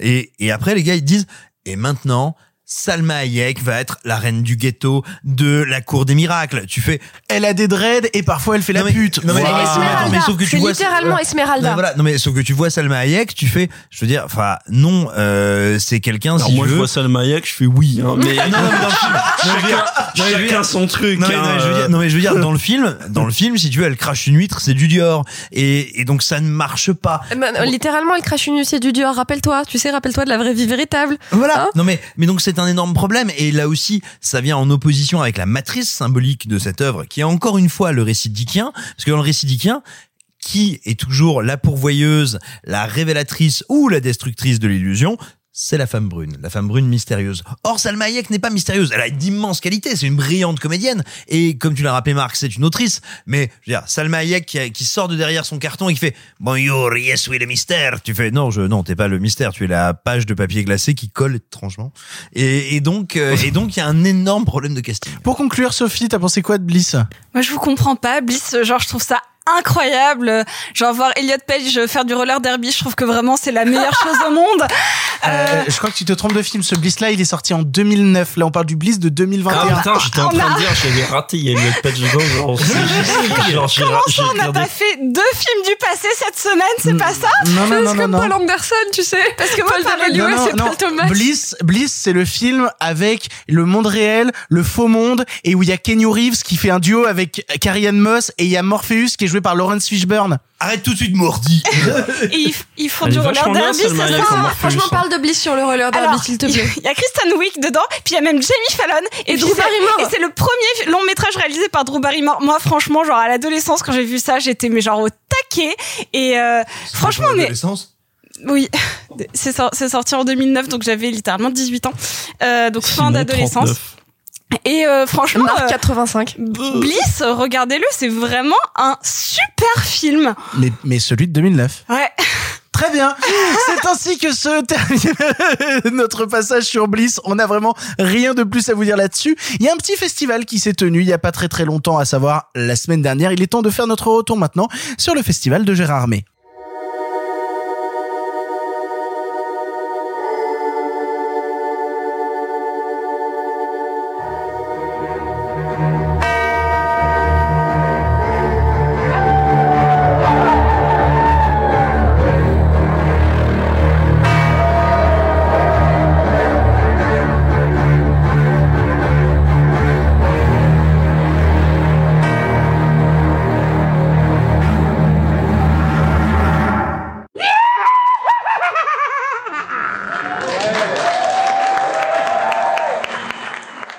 Récemment, s'est tenu le dernier festival de Gérard May dédié au cinéma fantastique et horrifique dans une version online sans glouglou ni miam miam dans la neige, mais avec une bonne tripotée de films disponibles directement depuis chez vous. Histoire de faire un petit bilan de cette édition qui a vu être couronnée les films La Nuée, Teddy, Possessor ou encore Sleep, nous avions envie de vous faire un petit bilan rapide de ce qu'on a pu y voir et de ce qu'on a particulièrement apprécié là-dedans. Histoire de pas parler des 30 films de la compétition, on a essayé d'en retenir deux chacun. Moi, il y en a deux dont je voulais vous parler puisque c'est moi qui commence cette fois. J'avais envie de vous parler tout d'abord d'un film qui était hors compétition, qui s'appelait The Mortuary Collection. The Mortuary Collection avec Clancy Brown qui joue un croque-mort et c'est une anthologie d'horreur où Clancy Brown croque-mort dans une sorte de manoir hanté qui rappelle pas mal mine de rien celui de Disneyland Paris. Euh, euh, ah, il y a une nouvelle nana qui va être croque-mort elle aussi et il va lui dire eh ben tu sais que dans tous mes bouquins ici il y a pas juste comment les gens sont morts il y a aussi pourquoi et je vais te raconter je vais te raconter des histoires de gens qui sont décédés et donc c'est un film à sketch une anthologie avec euh, quatre courts métrages à l'intérieur où on retrouve des gens que j'aime bien comme notamment celui qui jouait le mec incel d'Euphoria euh, donc euh, qui est là-dedans dans une scène, je vais mini spoil ça, juste pour vous donner un peu le délire du film, mais dans une scène, oui, l'accouche littéralement par la bite.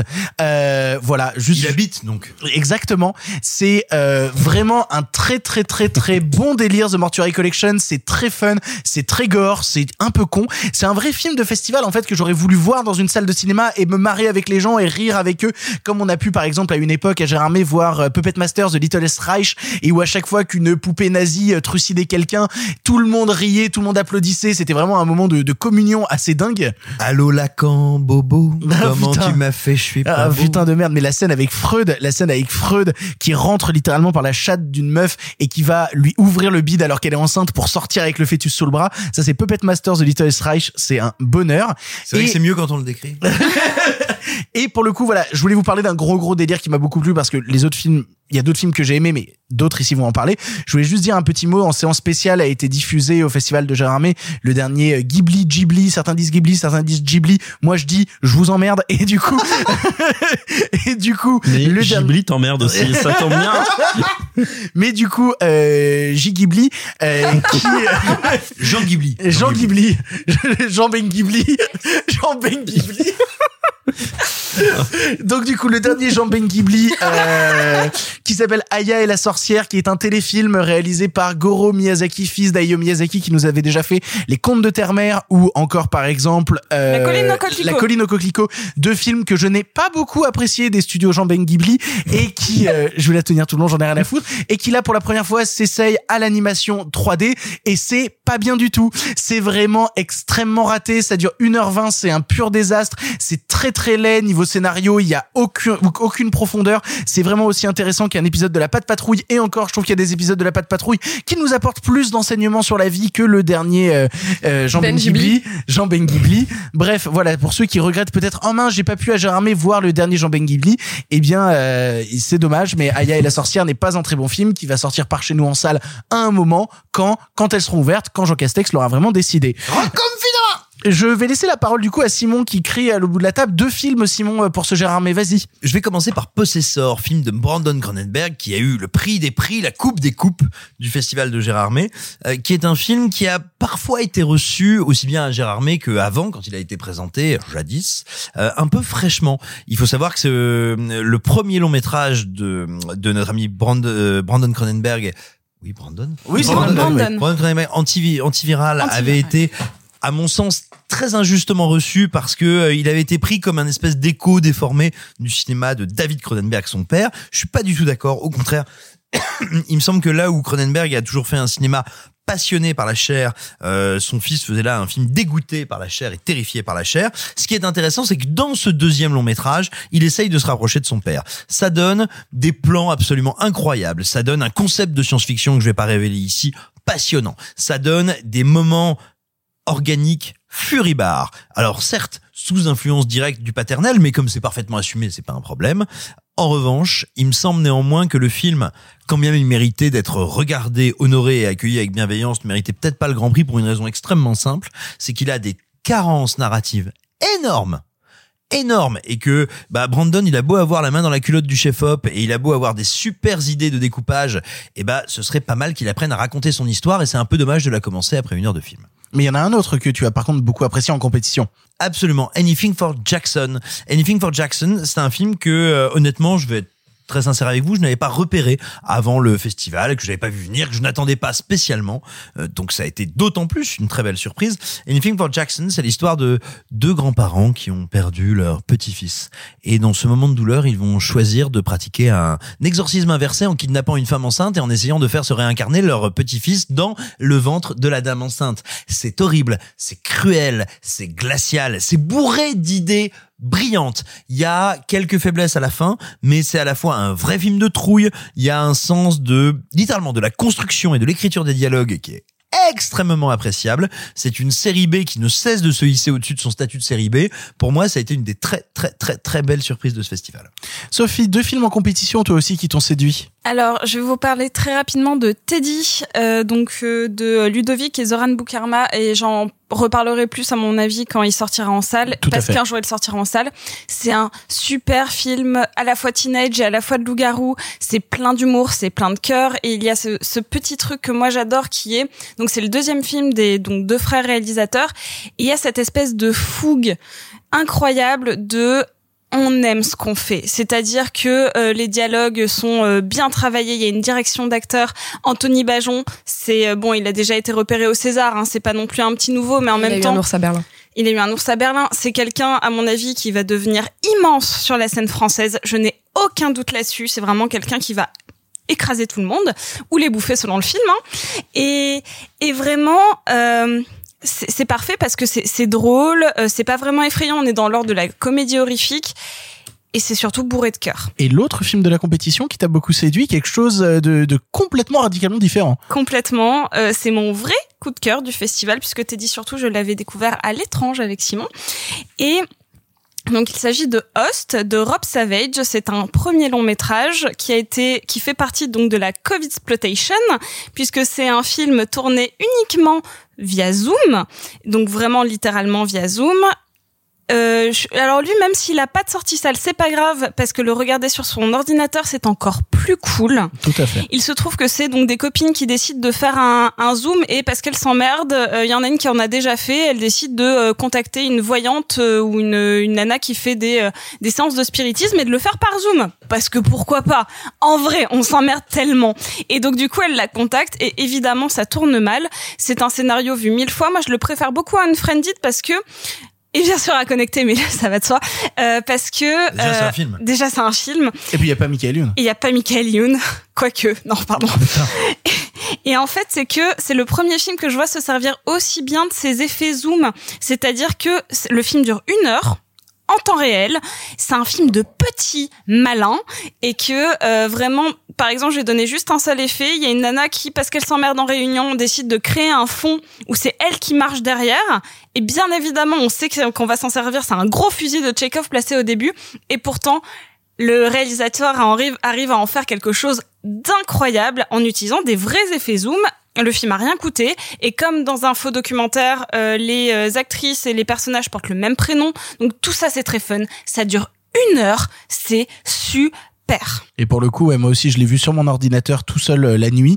Je me suis chié dessus, ma grande race. Ah oui, c'est vrai, t'as eu, t'as- bon, vous- enfin, t'as eu très peur, toi, Ouais, Victor. j'ai eu très, très le peur. film fait peur. Le film a de très bons effets. Moi, le, mon, mon copain a eu très très peur aussi en le voyant. Très très peur. Oh là là, mais là tout seul sur l'ordinateur, là les, les scènes bah, justement avec le fond ou même avec euh, avec les effets de masque sur Zoom. Ah. Marc, toi tu as vu un film à Gérard May dont tu aimerais nous toucher un mot, dis-nous tout. Oui, c'est Spoutnik, euh, ce film euh, d'horreur science-fiction russe, un peu vendu comme une sorte de alien à la russe parce que c'est l'histoire de cosmonautes qui ramènent sur Terre, rapportent sur Terre une créature inconnue avec eux. Maintenant, on va vite euh, dissiper le doute. Ça n'a rien à voir avec Alien, ou si ça avait quelque chose à voir avec Alien, c'est parce que je dirais que Spoutnik est une version pas si mal de Life, qui était une version euh, mongoloïde de Alien. euh, je, je déteste Life. Bref.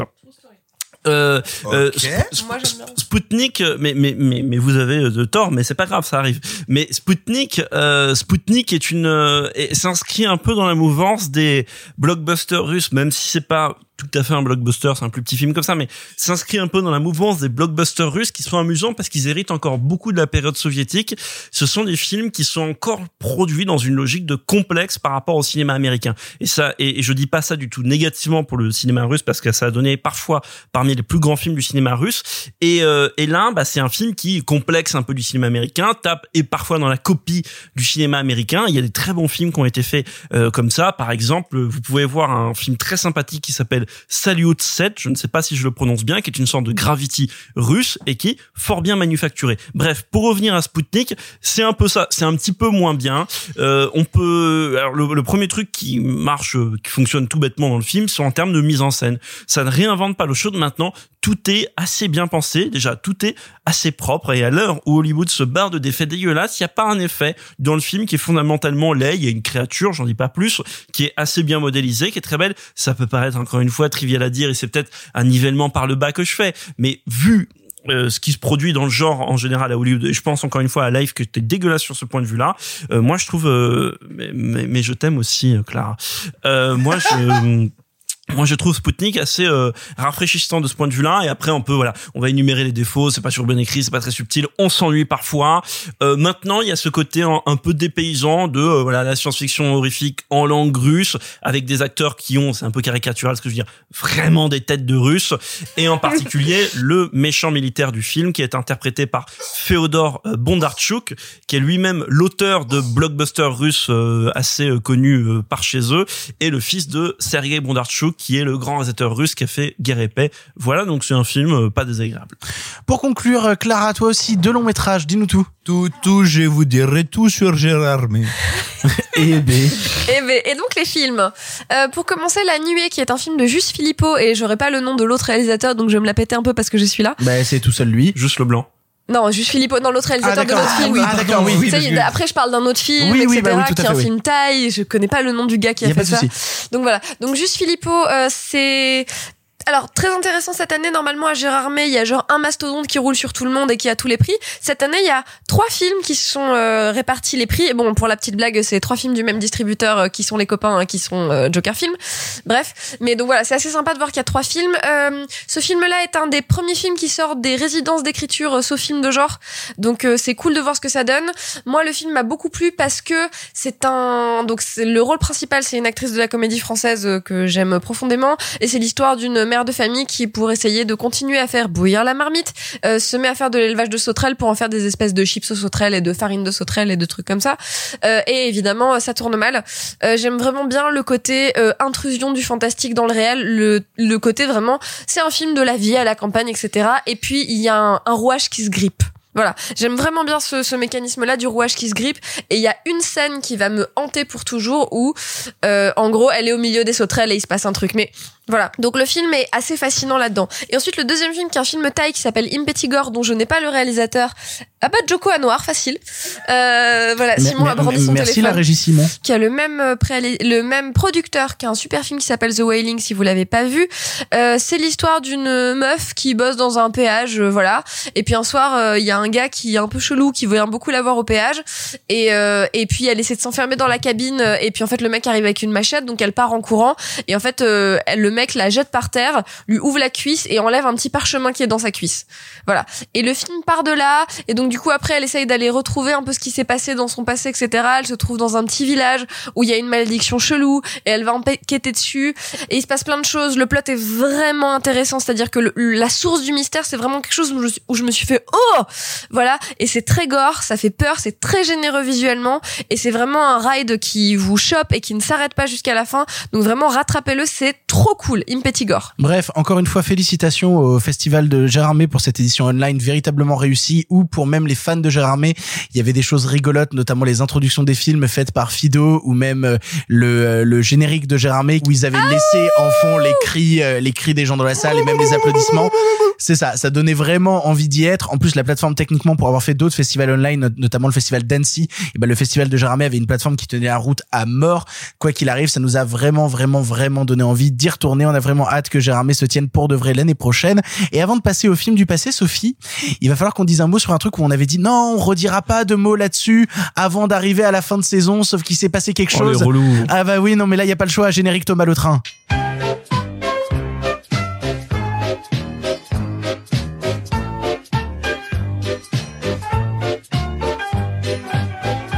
Sophie, la saison 2 de Snowpiercer continue actuellement en diffusion sur Netflix. On va en parler vraiment, je vous promets 30 secondes, juste le temps d'en parler très très très rapidement. Parce qu'avec Sophie, on avait vu le premier épisode de la saison 2, on s'était dit, oh mon dieu, ça démarre enfin. Et puis, euh, je reçois un message avant-hier de Sophie qui me dit, Victor, mate l'épisode 2 de Snowpiercer, il est vraiment très bien. J'ai été la première surprise de t'envoyer ce message, c'est-à-dire que il faut il faut N'imaginer, euh, je suis pas la plus assidue, euh, notamment sur la fin de la saison 1 de Snowpiercer. J'avoue que je regardais ça d'un œil parce qu'il ne se passait littéralement rien. Et là, c'est trop cool. Donc le premier épisode, je l'ai regardé assidûment en mode peut-être. Et là, je vous avoue que j'ai sorti ma Switch en mode bah, je vais regarder ça d'un œil parce que de toute manière, on s'en fout. Et genre, j'ai reposé ma Switch tranquillement. Je fais, eh merde, putain, il se passe il se passe pas un truc, il se passe pas un élément narratif en mode coucou, on serait... non non, il s'en passe 14, c'est rebondissement sur rebondissement, ça va Il y a des euh, scènes très graphiques et bah, qui vont très déjà, loin. euh, ça m'a un peu accroché en mode il y a un carton au début sur Netflix qui Il y dit a un trigger warning avant. il y a un trigger warning en mode attention scène de suicide dans le film. Et j'étais en mode beau ça spoil. Et pourtant en même temps genre jus- jusqu'à la scène en question je ne savais pas du tout euh, qui quoi comment pourquoi. Donc c'est que c'est plutôt bien amené. Nos Euh, auditeurs et, et en fait c'est que euh, waouh enfin Enfin, enfin c'est bien. Enfin le personnage de Wilford fait par Sean Bean tient vraiment la route. Il y a des rencontres entre deux- des personnages, des personnages qui reviennent, des personnages qui disparaissent, des enjeux qui dépassent au final juste euh, bonjour on est dans le train et on se dispute parce qu'on ne s'aime pas. Genre il y a enfin des enjeux plus grands qui dépassent les personnages, qui sont eux-mêmes dépassés par les événements. C'est mon dieu, la série Snowpiercer est enfin bien au bout d'une saison. il se passe enfin suffisamment de choses pour qu'on n'ait pas à dire eh ben le train il est vachement mal utilisé Tu sais quoi, il se passe enfin des choses pour que je sois heureux de d'attendre le prochain épisode. pareil Putain, de merde. On Putain est de d'accord que merde. c'est parce que personne regarde que vous tentez un truc. En tout cas, voilà, Snowpiercer saison 2, on est très surpris. C'est promis, on n'en reparle plus avant la fin de la saison 2. C'est promis, je le jure. Menteur. Vous ne le savez peut-être pas, mais le cinéma se conjugue au présent, mais aussi au passé. Objection Et il est temps de passer maintenant au film du passé. En avant. À cette époque, vous le savez, le cinéma était en noir et blanc. Mais nous avons préféré mettre un peu de couleur. Monsieur Mézeret, au nom du patrimoine artistique français tout entier, je vous dis merci. Mais enfin, tout ça, c'est le passé. On continue notre nouvelle formule du passé, une formule où l'on prend plus de temps pour parler des films en parlant de moins de films et afin de célébrer la sortie enfin sur notre territoire d'un long métrage en Blu-ray distribué par ESC, nous allons vous parler aujourd'hui du Manoir de la Peur. All I need is somewhere I can have total isolation, and above all, atmosphere. What lives in this house? No one would want to live in Balpater Manor. What stalks these halls? It's a cursed place. Yes, I saw the movie. What hides in these shadows? And who is playing that piano? Welcome to the House of the Long Shadows, home of mystery. Oh, Le Manoir de la Peur ou House of Long Shadows en version originale est un long métrage de Pete Walker sorti en 1983 avec un casting de luxe puisqu'on y retrouve Vincent Price, Christopher Lee ou encore Peter Cushing. Il raconte l'histoire d'un écrivain américain qui pour gagner un pari se rend dans un manoir perdu au fin fond du pays de Galles afin d'écrire un roman en seulement 24 heures. Hélas à son arrivée, il réalise très vite qu'il n'est pas seul à se trouver dans cette demeure. Plus que le film en lui-même, nous avions envie de vous parler de ses comédiens mais aussi du groupe qui a produit le film intitulé La Canon. Alors commençons par ça, on l'avait déjà abordé un tout petit peu de façon très très brève dans l'émission, mais on va en parler plus en détail ici.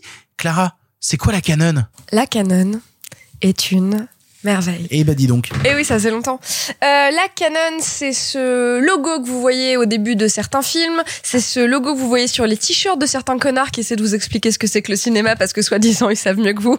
Bande de merde. Je pense vraiment à une personne en particulier. Espèce de grosse merde. Oh, ça va Donc voilà, la Canon est une société de production israélienne qui a été créée par deux cousins qui s'appellent Golan et Globus. Euh, ils ont eu droit à Globus, ça me fait Globus. toujours rire. À chaque fois, ça me fait marrer. Non, mais à chaque fois, je me dis, c'est l'histoire de la vie, tu sais. Golan et Globus On dirait un La vie, dessin la animé. vie, la Un dessin vie. animé pour enfants. Absolument.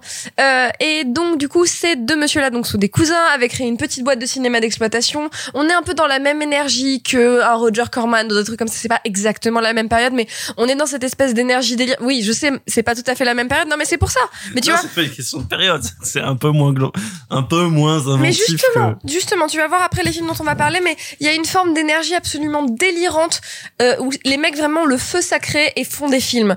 Euh, D'ailleurs, si ça vous intéresse, on en a déjà parlé dans l'émission, il y a deux documentaires qui sont sortis en même temps pendant le même can, un autorisé, un pas autorisé, qui s'appellent The Go Go Boys and the et Electric Boogaloo. Regardez les deux euh, parce que les deux en fait font un éclairage. Vraiment, les deux films se répondent quoi. Bon bref, dans les faits d'armes de la Canon, puisqu'ils ont fait plein plein plein de films et notamment Highlander. ah non mais beaucoup beaucoup de nanars mais il y a quand même Delta Force, Superman 4, Invasion USA, Superman 4, c'est pas si mal, c'est le moment de le dire. Réévaluer Superman 4, c'est pas si mal. mais également Cobra ou encore Bloodsport. Euh, pourquoi est-ce que ces deux mecs-là sont intéressants? Notamment parce que ils ont fait démarrer tout plein de gens comme la Canon et comme pardon comme euh, comme Corman et euh, et comme des trucs comme ça. Et aussi c'est vraiment des gens qui ont structuré le cinéma d'exploitation, le cinéma euh, de divertissement, le vrai grand cinéma populaire. Et voilà. Et jusqu'à il y a quelques années à Cannes, puisqu'ils euh, sont donc, euh, enfin puisque Menachem Golan euh, est décédé il y a quelques années, jusqu'à il y a encore quelques années à Cannes, vraiment tous les ans, euh, ce rigolo-là, euh, alors avant qu'il se dispute avec son cousin, créait des vrais happenings sur la croisette. Notamment, il y a eu un mariage, euh, il y a eu un mariage gay, euh, alors que c'était encore pas très autorisé, Bah, enfin des on- choses comme a, ça. On a longtemps surnommé euh, Cannes, c'est dire à quel point ils étaient capables de générer des, des atmosphères, des fêtes et aussi tout simplement d'électriser le marché du film. On a longtemps surnommé Cannes le festival de la Canon. Bon, voilà. Et donc juste pour finir, euh, dans les, ils ont fait moult, moult, moult, moult films d'exploitation. Et il y a un truc qui moi m'avait passionné dans le, dans les deux documentaires, c'est que notamment il y a un moment où les mecs se sont dit, on va faire un film sur la lambada. Oui, oui, la chanson la lambada. Sauf qu'en fait, les deux cousins s'étaient déjà disputés à ce moment-là. Et donc du coup, il y en a un qui l'appelle, qui ils font le même film au même moment. Il y en a un qui l'appelle Lambada the Movie et l'autre qui s'app- qui s'appelle Forbidden Dance. Euh, donc Oh voilà. là là. En fait, c'est plein d'histoires comme ça. Vraiment, l'histoire de la canon, si ça vous intéresse, et je vous encourage à vous y intéresser, c'est mille histoires comme ça. C'est vraiment, c'est la grande histoire du cinéma passe par cette entre guillemets petite boîte de production. Mais j'ai j'ai l'impression, en tout cas, moi, je- je- j'ai suivi la Canon un peu de, de loin. hein. je vous avouerai que ça m'a toujours un peu moins intéressé que, que les productions Roger quand même parce que je l'ai toujours vu un petit peu comme euh, comme le, le petit frère un peu bâtard avec des neurones en moins. C'est-à-dire vraiment le côté euh, alors on va faire un contrat de 7 ans avec Chuck Norris et on va lui faire faire euh, Delta Force et puis après on va aller faire Highlander et tout. J'ai toujours trouvé ça vraiment tellement du cinéma bête que ça me sortait vraiment Il y a du. Massacre à la tronçonneuse 2 dedans Il y a, il y a, il y a Life Force. Il y a Bien Life- sûr. non, il y a, ah, il y a, il y a quand même 20 ou 30 ans qui se sont déroulés entre euh, les, ce que les, la grande époque Corman et la grande époque euh, euh, Golden Globus. Non mais je parlais vraiment de cette espèce non, non, mais tu vois, de justement, cette mais pour dire vitale. que euh, les différences qu'on peut aussi leur imputer euh, en moins bien peut-être, bon bref ça c'est une autre histoire, tiennent aussi de l'évolution du cinéma mainstream euh, parce que eux de toute façon leur carrière elle s'inscrit en, évo- en en écho avec le cinéma parce que comme ils font pour beaucoup des suites pourries ou des spin-offs divers et variés qui sont liés au cinéma mainstream américain ou mondial de cette époque-là, c'est c'est ça joue. Maintenant, il y a un truc intéressant que moi je trouve assez marrant euh, c'est que tu peux prendre la carrière, euh, enfin la canon sous trois axes différents. Soit t'as euh, les films de merde mais éminemment sympathiques, euh, vous voyez Over the Top avec Stallone, Oh, c'est oui. euh, c'est Rocky mais avec du bras de fer et des camions et des Marcel suintants. Euh, soit il y a donc euh, soit vous avez ça donc des films qui sont éminemment fun.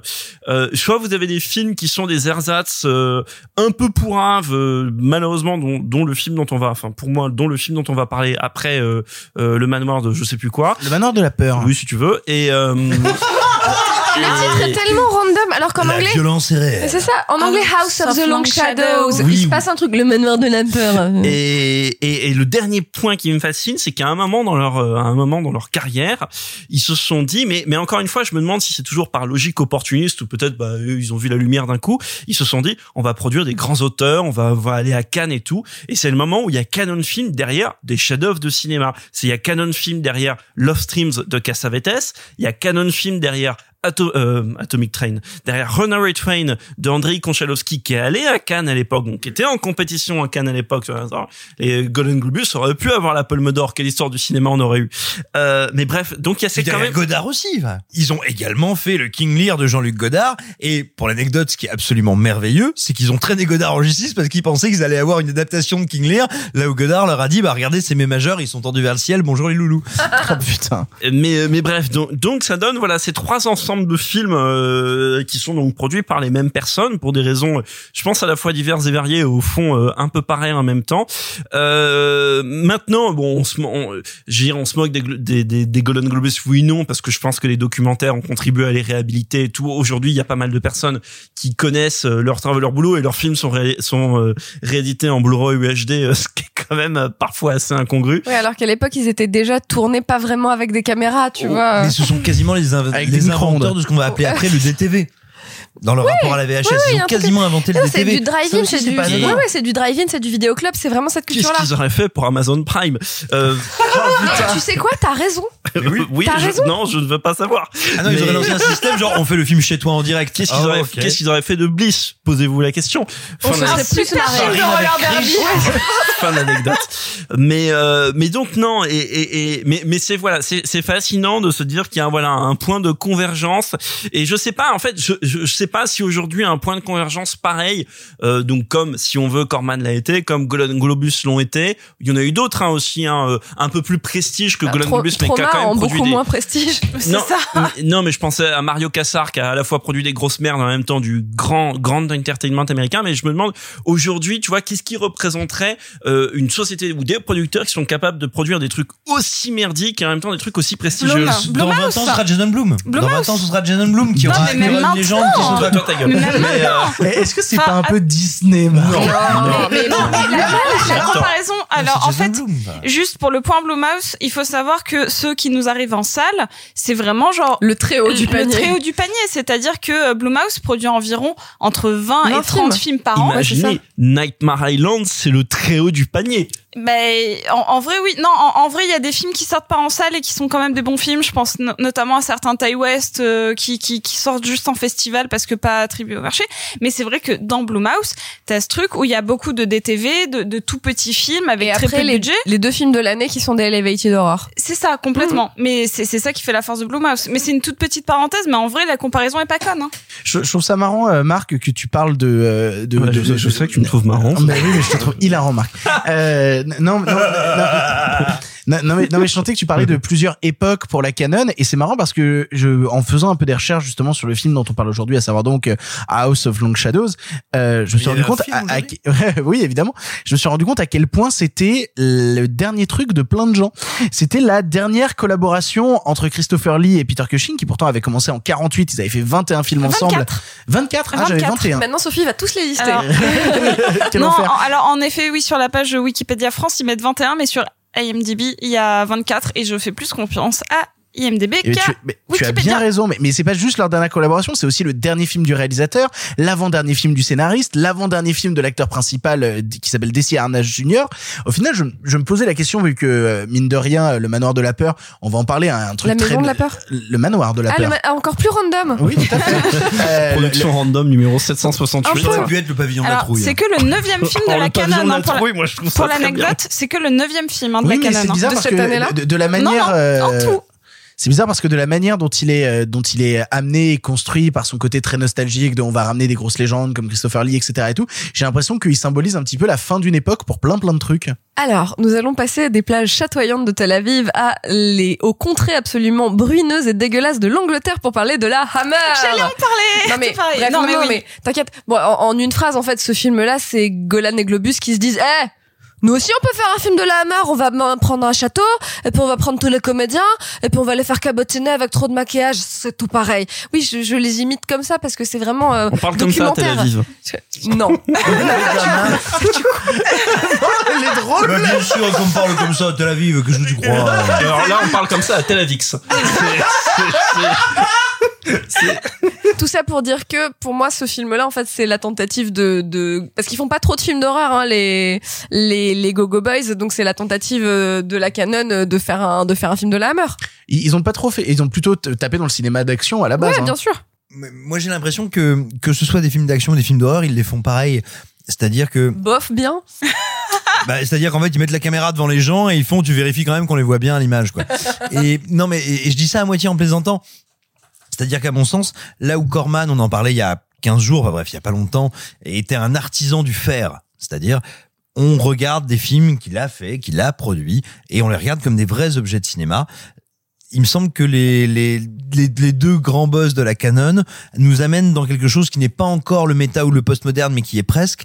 Il est plus il est plus intéressant de savoir comment ils ont fait que ce qu'ils ont fait. Ce qui est beau dans leur aventure, c'est eux comment ils ont mené leur prod et finalement comment ils font leurs films c'est pas des films très intéressants. Typiquement The House of Long Shadows euh, je veux dire euh, typiquement la cabane de la trouillasse euh, c'est littéralement si tu veux des vieux acteurs entre la descente d'organes et la fuite de couches qu'on filme sans trop faire le point vous demande avec de vous arrêter. voilà tu vois, tu- avec, avec un type qui à la lampe torche fait les éclairs. Il y a pas de mise en scène il y a rien il y a que dalle. Et finalement comment eux se battent pour faire le film et pour produire ces films là est plus excitant que les films qu'ils produisent. Ouais, ouais, c'est ça. Tu veux dire qu'au final, le film, on s'en bat un peu les couilles et que c'est plus intéressant de parler d'eux, quoi. Une petite Sophie. Oui. Et oui, ça faisait longtemps. Euh, je voulais juste donner la durée du tournage et le budget du film. 25 minutes et 40 balles et 3 sandwichs. Presque. T'es t'es à ça. Et je, je, je monte pas beaucoup avec mes doigts. Euh, Blague auto-explicative Simon. euh, donc, le tournage a duré uniquement 5 semaines. Ce qui est. C'est presque beaucoup. hein. Oui, euh, c'est quand même beaucoup, cinq semaines, tu déconnes. Pour c'est un l'intégralité de tous les tournages de Roger Corman En fait, non, non, mais en Roger fait. Corman, il tournait ses films en deux jours, là, cinq semaines, je suis pas choqué, tu vois. Non, mais un million. Un million d'époques. Un mi- oui, mais même, en fait, ça me Non, mais rappelle. vous savez ce que ça fait un million, Sophie Mais ça, vous savez ce que ça fait pour la Blo- pour Blumhouse C'est exactement le même truc, tu vois. Genre, c'est vraiment un tout petit budget, un décor, Des, éc- des- un acteur, bah, euh, Un acteur et Ah demi. un acteur, et- non non, mais un acteur vaguement connu. Bon là, il y en a plus, mais euh, grosso modo, euh, moi, ça me rappelle un petit peu euh, l'idée qu'ils ont fait avec euh, avec The Purge, hein, genre un gros film un peu high concept, un huis clos, un acteur euh, bankable. Là, il y en a un peu plus, mais ils sont quand même sur le déclin. Donc sur- si on les euh, ils sont connus mais ils sont pas bankable justement non mais c'est ça. Donc si tu les cumules, ça fait euh, ça fait Ethan Hawke, genre euh, grosso modo. Bof. non mais Et des gens vont pas apprécier celle-là. Globalement, euh, on va avoir des problèmes. Non, mais vraiment, je veux dire que euh, ils ont tous un peu leur petite notoriété et donc euh, bon, ça fait quand même quelque chose d'un- d'un petit peu connu. Et, et au final, bah moi, ça me rappelle pas mal une démarche un peu Blumhouse. Alors, alors, pour le coup, moi, on- on- je pense qu'on va attaquer sur le film quand même, hein, sur House de of quoi Long il parle, Shadows. le film Bah, euh, si, je l'ai dit Ah oui, avant. vrai, il y a un vrai, écrivain. Et puis après, il y a des vieux qui débarquent. Voilà, Yes. c'est tout, c'est le film. et puis à la fin, Et c'est il y a des gens qui meurent. Euh, mais, mais alors, ce qu'il faut savoir déjà, c'est que c'est un remake d'un autre long métrage qui s'appelle Seven Keys of euh, Baldpate et qui était déjà adapté d'un bouquin sorti en 1913, quelque chose comme ça. Le, le film original est sorti en 1900, euh, dans les années 40, globalement dans les années 40. Et c'est d'ailleurs un truc qui lui a été reproché à sa sortie, à savoir tout ce que vous avez fait, c'est reprendre ce film des années 40 qui était super et foutre des comédiens bankable, euh, de la Hammer, de Corman, etc. dedans pour essayer de faire du, du blé, quoi. dont il me semble il faut quand même qu'on donne le titre français pour que nos auditeurs se retrouvent, à savoir par où t'es rentré dans les pads, on t'a pas vu sortir. Oh là là là là là. Mais mais pour le coup, moi j'avoue que ah oui, il y a aussi on n'a pas cité dans les autres comédiens, il y a aussi John Carradine, John Carradine qui est le père de David Carradine. Donc euh, voilà, il y a quand même un, joli casting mine de rien, mais qui j'ai l'impression plus on le regarde, plus on regarde ce film, plus on regarde Le Manoir de la peur ou House of Long Shadows, j'ai l'impression que c'est un film qui nous hurle "Hey, regardez d'autres films plutôt que nous." Enfin, c'est vraiment le sentiment que ça me fait. Comme le cinéma de Tarantino, tu veux dire Oh, Oh, allez, c'était tu comprends, Victor euh, bre- Bref, non, euh, oui, alors oui, euh, oui, il y a ça. Il y a, alors, euh, si tu veux, le film tout à l'heure, t'as parlé de démarche nostalgique, même si c'est beaucoup plus opportuniste que nostalgique. Et encore que, ça prouve qu'en fait, euh, la commercialisation de la nostalgie ne date pas d'hier. Mais bref, euh, Quoi, tu veux dire qu'ils ont la même démarche que Disney? Je vous laisse sur, ce- sur cette interrogation. Mais J'adore te lancer avec des trolls absolument volontaires sur comme celui-là. Euh, je, je- tu- je sais que tu connais mon amour pour Disney. Bref. Bah oui. Euh, bah tu sais quoi, Mickey toi. Euh, euh, tout ça pour dire que non, moi il y a un truc qui m'emmerde dans ce film. Ah, Avant tout, euh, comme l'a dit Simon à un moment, donc le film est profondément emmerdant. Il est laid, il est bête, il est mal écrit, mal éclairé, tout ce que vous voulez. Oh, je suis pas complètement non, d'accord. c'est- c'est une, bonne- une série B. J'ai- regardé à plusieurs reprises ma montre et en plus j'en portais pas. Donc, euh, mais- C'est con de se regarder le poignet comme ça. mais j'avais dessiné une montre de bref. Euh, mais tout ça pour dire que non, surtout c'est un film qui m'embête parce que c'est un film qui, soi-disant derrière une démarche d'hommage entre guillemets très opportuniste déjà, euh, qui prétend faire de l'hommage, fait le pire hommage possible, c'est-à-dire l'hommage à deux doigts de la parodie, de la caricature, qui ne rend pas service aux comédiens qui sont dedans, qui sont indépendamment des caricatures qu'ils ont représentées malgré eux, d'excellents comédiens. Si vous regardez tous, soit les films de genre dans lesquels ils ont joué, euh, si vous voyez euh, par exemple Peter Cushing dans ce merveilleux film, et je pense que Clara le connaît bien, qui s'appelle Oh là là là là, dur. Bref. Mais, c'est vrai, pour ceux qui ne le savent pas, Peter Cushing, vous le connaissez peut-être pour le premier Star Wars notamment. hein. Justement, laisse-moi y venir. Mais euh, donc Peter Cushing dans un super film par exemple qui s'appelle Twins of Evil. Euh, je me rappelle Oh pas oui. du titre français. Peut-être tu pourras m'aider. On s'en fout. Mais Twins Twins of of Evil. Evil, des jumelles, Dracula et Peter Cushing, euh, indépendamment du fait qu'il soit une figure, etc., c'est un acteur qui joue super bien. Il, il- il- et et c'est, c'est une vraie belle figure, c'est un vrai bel acteur. Et d'ailleurs, tous les acteurs qui sont dedans, c'est le cas. Et en fait, ce qui m'emmerde avec ce film, c'est qu'il se tient à ces, à ces caricatures gériatriques euh, que, euh, qui sont au début des années 80. Et que, en fait, ce qui m'emmerde, c'est que chacun de ces acteurs aura eu droit par d'autres réalisateurs et d'autres cinémas à une transposition transgénérationnelle dans ce qu'on appellera la pop culture. Déjà parce qu'ils viennent tous de entre guillemets voilà culture populaire, le film d'horreur et tout d'exploitation, mais surtout parce que Peter Cushing, bah il y a eu Star Wars, donc George Lucas l'a pris pour faire le méchant parce que l'antagoniste du premier Star Wars, oui il y a pas que Darth Vader, c'est Peter Cushing. L'incarnation de l'Empire et du nazisme, Moff Tarkin. Exactement. Euh, parce que derrière, un peu plus tard, parce que tu as le Seigneur des Anneaux, t'as Christopher Lee qui traverse comme ça. Bon, il y a eu Tim Burton aussi qui a, qui a travaillé avec euh, Christopher Lee et encore George Olivier Lucas. Dahan. Olivier Et- Dahan, ne l'oublions pas. Et Olivier Dahan et encore George Lucas dans Star Wars, mais Christopher Lee et même euh, Burton, euh, Tim Burton par rapport à Vincent Price. Oui, parce qu'il le reprendra dans Edouard Main d'Argent pour jouer littéralement le créateur. donc, donc tous ces gens, tous ces gens qui ont payé leur tribu, et là en leur donnant des vrais rôles, en leur donnant des vraies significations, qui ont payé leur tribu à ces beaux et grands acteurs, plutôt que juste les mettre dans une pièce et dire, bah euh, comme comme voilà, comme Clara l'a dit, recaboni- recabotiner ensemble en jouant très mal. Peter Cushing, il est il est désolant dans le film. Et moi, ça Ah, me moi, pas- en euh, je, je trouve que c'est justement le personnage le plus touchant du film, Peter Cushing. Parce qu'il Bah, il- il- il qui- une, Alors, vraie douceur, il, joue, a un vrai veux, truc. Hein. Il est éclairé par en dessous là, et parce qu'ils se sont dit, eh, l'éclairage d'horreur, c'est par en dessous. Donc quand on met, on met la lampe par en dessous. Non, je trouve ça vraiment le néant. Et dernière chose, c'est qu'il y a pas longtemps, il est ressorti au cinéma et en même temps, alors tout à l'heure, t'as dit que c'était sorti d'un tiré d'un bouquin, euh, ce qui est, ce qui est très vrai, et d'une pièce. Mais il y a un film, en fait, c'est la co, c'est aussi la copie conforme d'un d'un un film d'horreur absolument matriciel et que je vous invite à voir qui s'appelle euh, The Old Dark, The Old Dark House, euh, qui est un film de James, Whale et qui est un peu un, un des films qui a contribué à tout inventer dans les films de maison hantée. James Whale qui est le réalisateur de Frankenstein. de et Frankenstein et la fiancée de Frankenstein Voilà. et immense cinéaste. Bref, voyez ce film qui paraît euh, vu et revu si on veut parce que c'est un peu le défaut des films qui ont tout inventé, c'est qu'ils ont tout été repompés aussi. Quasiment revu et corrigé mais, même. Et quasiment revu et corrigé. Mais si tu veux, tout y est. C'est-à-dire un manoir, une tempête, des gens qui vont se retrouver coincés dans le Le manoir. Rocky Horror Picture Show. Ça me dit quelque chose ce film. Euh, c'est avec Stallone. Euh, euh, et, et, et surtout la pièce du haut qu'il ne faut pas ouvrir parce qu'il y a un membre de la famille qui est confiné dedans et oulala qu'est-ce qui va se passer? C'est le même film. Ils vont choper le Covid. J'ouvrais jamais le membre confiné. Mais bref. Mais vas-y Sophie. Alors, je tiens à dire que si ça cabotine beaucoup aussi, c'est parce que ça fait partie de ce genre de film euh, un petit peu à palier, euh, dans le sens où t'as un twist, un double twist, un triple twist, et que donc, en fait, ce que l'on regarde pendant le film, c'est forcément quelque chose qui est à l'intérieur d'un twist, donc qui est pas forcément la représentation de la réalité. Et souvent, euh, ah oui, si comme un- dans Bliss. celui avec du roller derby, putain. Bien sûr. Euh, Il y a un twist. Quand elle se retourne. Quand- oui. Et donc du coup, pardon. Et donc du coup, bah en fait, c'est, euh, ça me semble assez logique que ce soit euh, cabotiné et un peu surjoué. Après.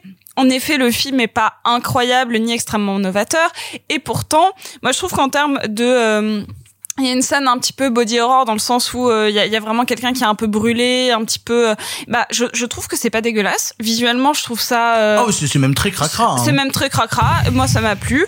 Euh, en effet, c'est Alors pas. sur l'échelle du cintre de Massacre à la tronçonneuse 2, on est euh, niveau. Non, 1. mais attends, c'est pas le même film et c'est pas vraiment le même public non plus. Rompiche. c'est ça. C'est mon chien. Euh, après, je suis toujours très très heureuse de, de voir Vincent Price et euh, genre pour pré- préparer l'émission, genre je me suis rendu compte qu'après ça, il avait fait quand même un autre film en voix et vraiment j'ai eu un petit euh, pouf, qui est que il, il fait la voix de Ratigan dans euh, Basile le détective privé. Oh, c'est Vincent Price. Est-ce que c'est pas la meilleure Sophiche depuis oh, longtemps Putain, trop Oh, bien. Ratigan. Oui. Oh, Oh, Ratigan. Non, trop bien. Je savais pas. Après, je l'ai vu qu'en VF, donc je savais pas Bah, du tout. Mais Pareil, mais je. Bon, je attends, trouve que c'est très cool. Là après on parle des grands et tout, faut quand même se manger les autres acteurs euh, et, la, La et la blonde, là. petite blonde Oui. qui joue vraiment comme dans Red is Dead, tu vois. Il y a vraiment des moments, Et- c'est euh, il ne peut plus rien nous arriver. Et maintenant, Ouais. maintenant. Ouais, C'est bah. la première fois que j'ai vraiment envie que des gens meurent, mais pas les personnages. Ah, mais- je me dis, si les interprètes pouvaient être hémophiles, j'aimerais bien qu'ils se connaissent. vraiment, Alors, vraiment, il y a une vais- scène en mode une toile d'araignée. Je vais, alors, je vais, je vais poser une vraie question. On s'en tape tous quand même beaucoup des mauvais films d'horreur en festival, des trucs un petit peu bof, et pourtant qu'on apprécie. Tant que c'est généreux. Il y a un Parce truc où celui-là est particulièrement peu généreux. Ah, bah, putain, moi, je trouve eh, eh ben, eh ben, moi je trouve pas non plus. Je trouve que dans Ah sa bah, dernière demi-heure, bah, le film lâche un peu les Le chiens et nous le donne pas mal à bouffer. hein. n'existe pas, les personnages n'existent pas. c'est- il y a trois prothèses sur la tête et vous trouvez que ça craquera. Mais, mais- Justement, mais non, non, non, pas je, je- je Bah trouve qu'en termes d'idée, ça s'arrête à partir du moment où justement ça lance. Tu parlais de train fantôme, mine de rien, le train fantôme, ça fait très peur. Euh, je, trouve qu'à partir d'un moment, il y a vraiment mais truc là de c'est le train ah, fantôme d'Amélie Poulain avec Mathieu Kassovitz qui fait ouh. non, non, non, mais là, je trouve qu'il y a vraiment ce truc de oh putain merde, elle s'est mis de l'acide sur la gueule. Oh putain merde, il a avalé du poison. Il y a, il y a vraiment un moment où le film s'emballe et va un peu plus loin que tout jamais ça. fait un réveillon de Noël, quoi. Moi, je trouve Et toi, Alors non, depuis le confinement, non, merci de le rappeler, putain. Moi, je trouve qu'on dirait, vous vous rappelez quand dans les deux minutes du peuple, il y avait un manoir d'horreur qui s'appelait genre le manoir Schlangster, ou un truc comme ça. Moi, ça m'a fait La penser à ça. Schlangster. Écoutez les deux minutes du peuple, on le dit pas assez. Vraiment, c'est assez incroyable. Et la version québécoise, si vous êtes un peu euh, genre courageux. Ah, mais non, mais les versions françaises sont quand même vraiment mais la incroyables. version québécoise. Pardon. Alors le lourdingue, ouais mais la VF elle est mieux quand même. non, ce que je veux dire par là, en fait, c'est qu'au final, au lieu de parler mine de rien de House of Long Shadows, etc., ce qu'on a envie de conseiller aux gens aujourd'hui, c'est de découvrir la canon, de découvrir les films qui ont été, euh, enfin, comment les films de la canon ont été faits, et même de reparcourir la carrière de Christopher Lee, de Peter Cushing, de, euh, de Vincent Price. Il y a des choses De incroyables à découvrir. Le détective privé? Bah oui, mais même au-delà de ça, en En- fait, en de, de, ah, si House of Long Shadows peut donner envie à, à- aux gens de découvrir ce qu'il y a autour, à savoir ce que ce soit la production ou les comédiens qu'il y a- à l'intérieur, c'est quand même plutôt positif. Mais évidemment, regardez American Ninja, regardez Delta Force, regardez les maîtres de l'univers, regardez Life Force, regardez Martha Villalonga à Non. poil, regardez des trucages pas numériques incroyables, regardez des incrustations folles, regardez des gens de mauvais goût faire des films de goût mauvais. Non mais regardez vraiment Over the Top, j'insiste, Over the Top c'est vraiment formidable. Tapez juste Over the Top affiche, vous verrez de quoi je parle. Eh ben putain, c'est ainsi que se termine ce 31e épisode de Pardon le cinéma encore 31 ans. 30 déjà. 31 ans déjà, mon dieu. à chaque fois. Il y a 31 ans, les salles de cinéma étaient ouvertes. Je remercie tous les gens qui étaient autour de cette table ce soir. Euh, Merci beaucoup Sophie. Merci beaucoup. Merci beaucoup Marc. Merci. Merci beaucoup Clara. Merci. Merci beaucoup Simon. Merci beaucoup, camarade Euh, putain, je vous revenez la semaine prochaine Jean Castex Oh, mais vous me remettrez une petite attention, raconfinement Merci beaucoup à vous de nous avoir écoutés, de nous avoir suivis jusque-là. Je vous rappelle que le meilleur moyen de faire connaître l'émission, c'est encore de la partager à vos copains, à vos familles, à vos cousins, à vos petits amis, à vos petites amies, à tous les gens que vous connaissez autour de vous et qui aiment peut-être le cinéma ou qui le détestent. Du coup, on leur donnera une raison supplémentaire de ne pas l'aimer. Vous pouvez aussi euh, le noter sur iTunes. Vous pouvez aussi acheter les produits Pardon le cinéma disponibles sur la boutique en description. Nous, on vous retrouve la semaine prochaine pour encore plein de films et peut-être la réouverture des salles. Alors voici, moi je vais réouvrir des salles, mais euh, je pourrais pas aller voir de films dedans. Est-ce que quand tu vas réouvrir, ça va être sale Ouais. Allez, à la semaine prochaine. Arrêtez, j'en suis fini.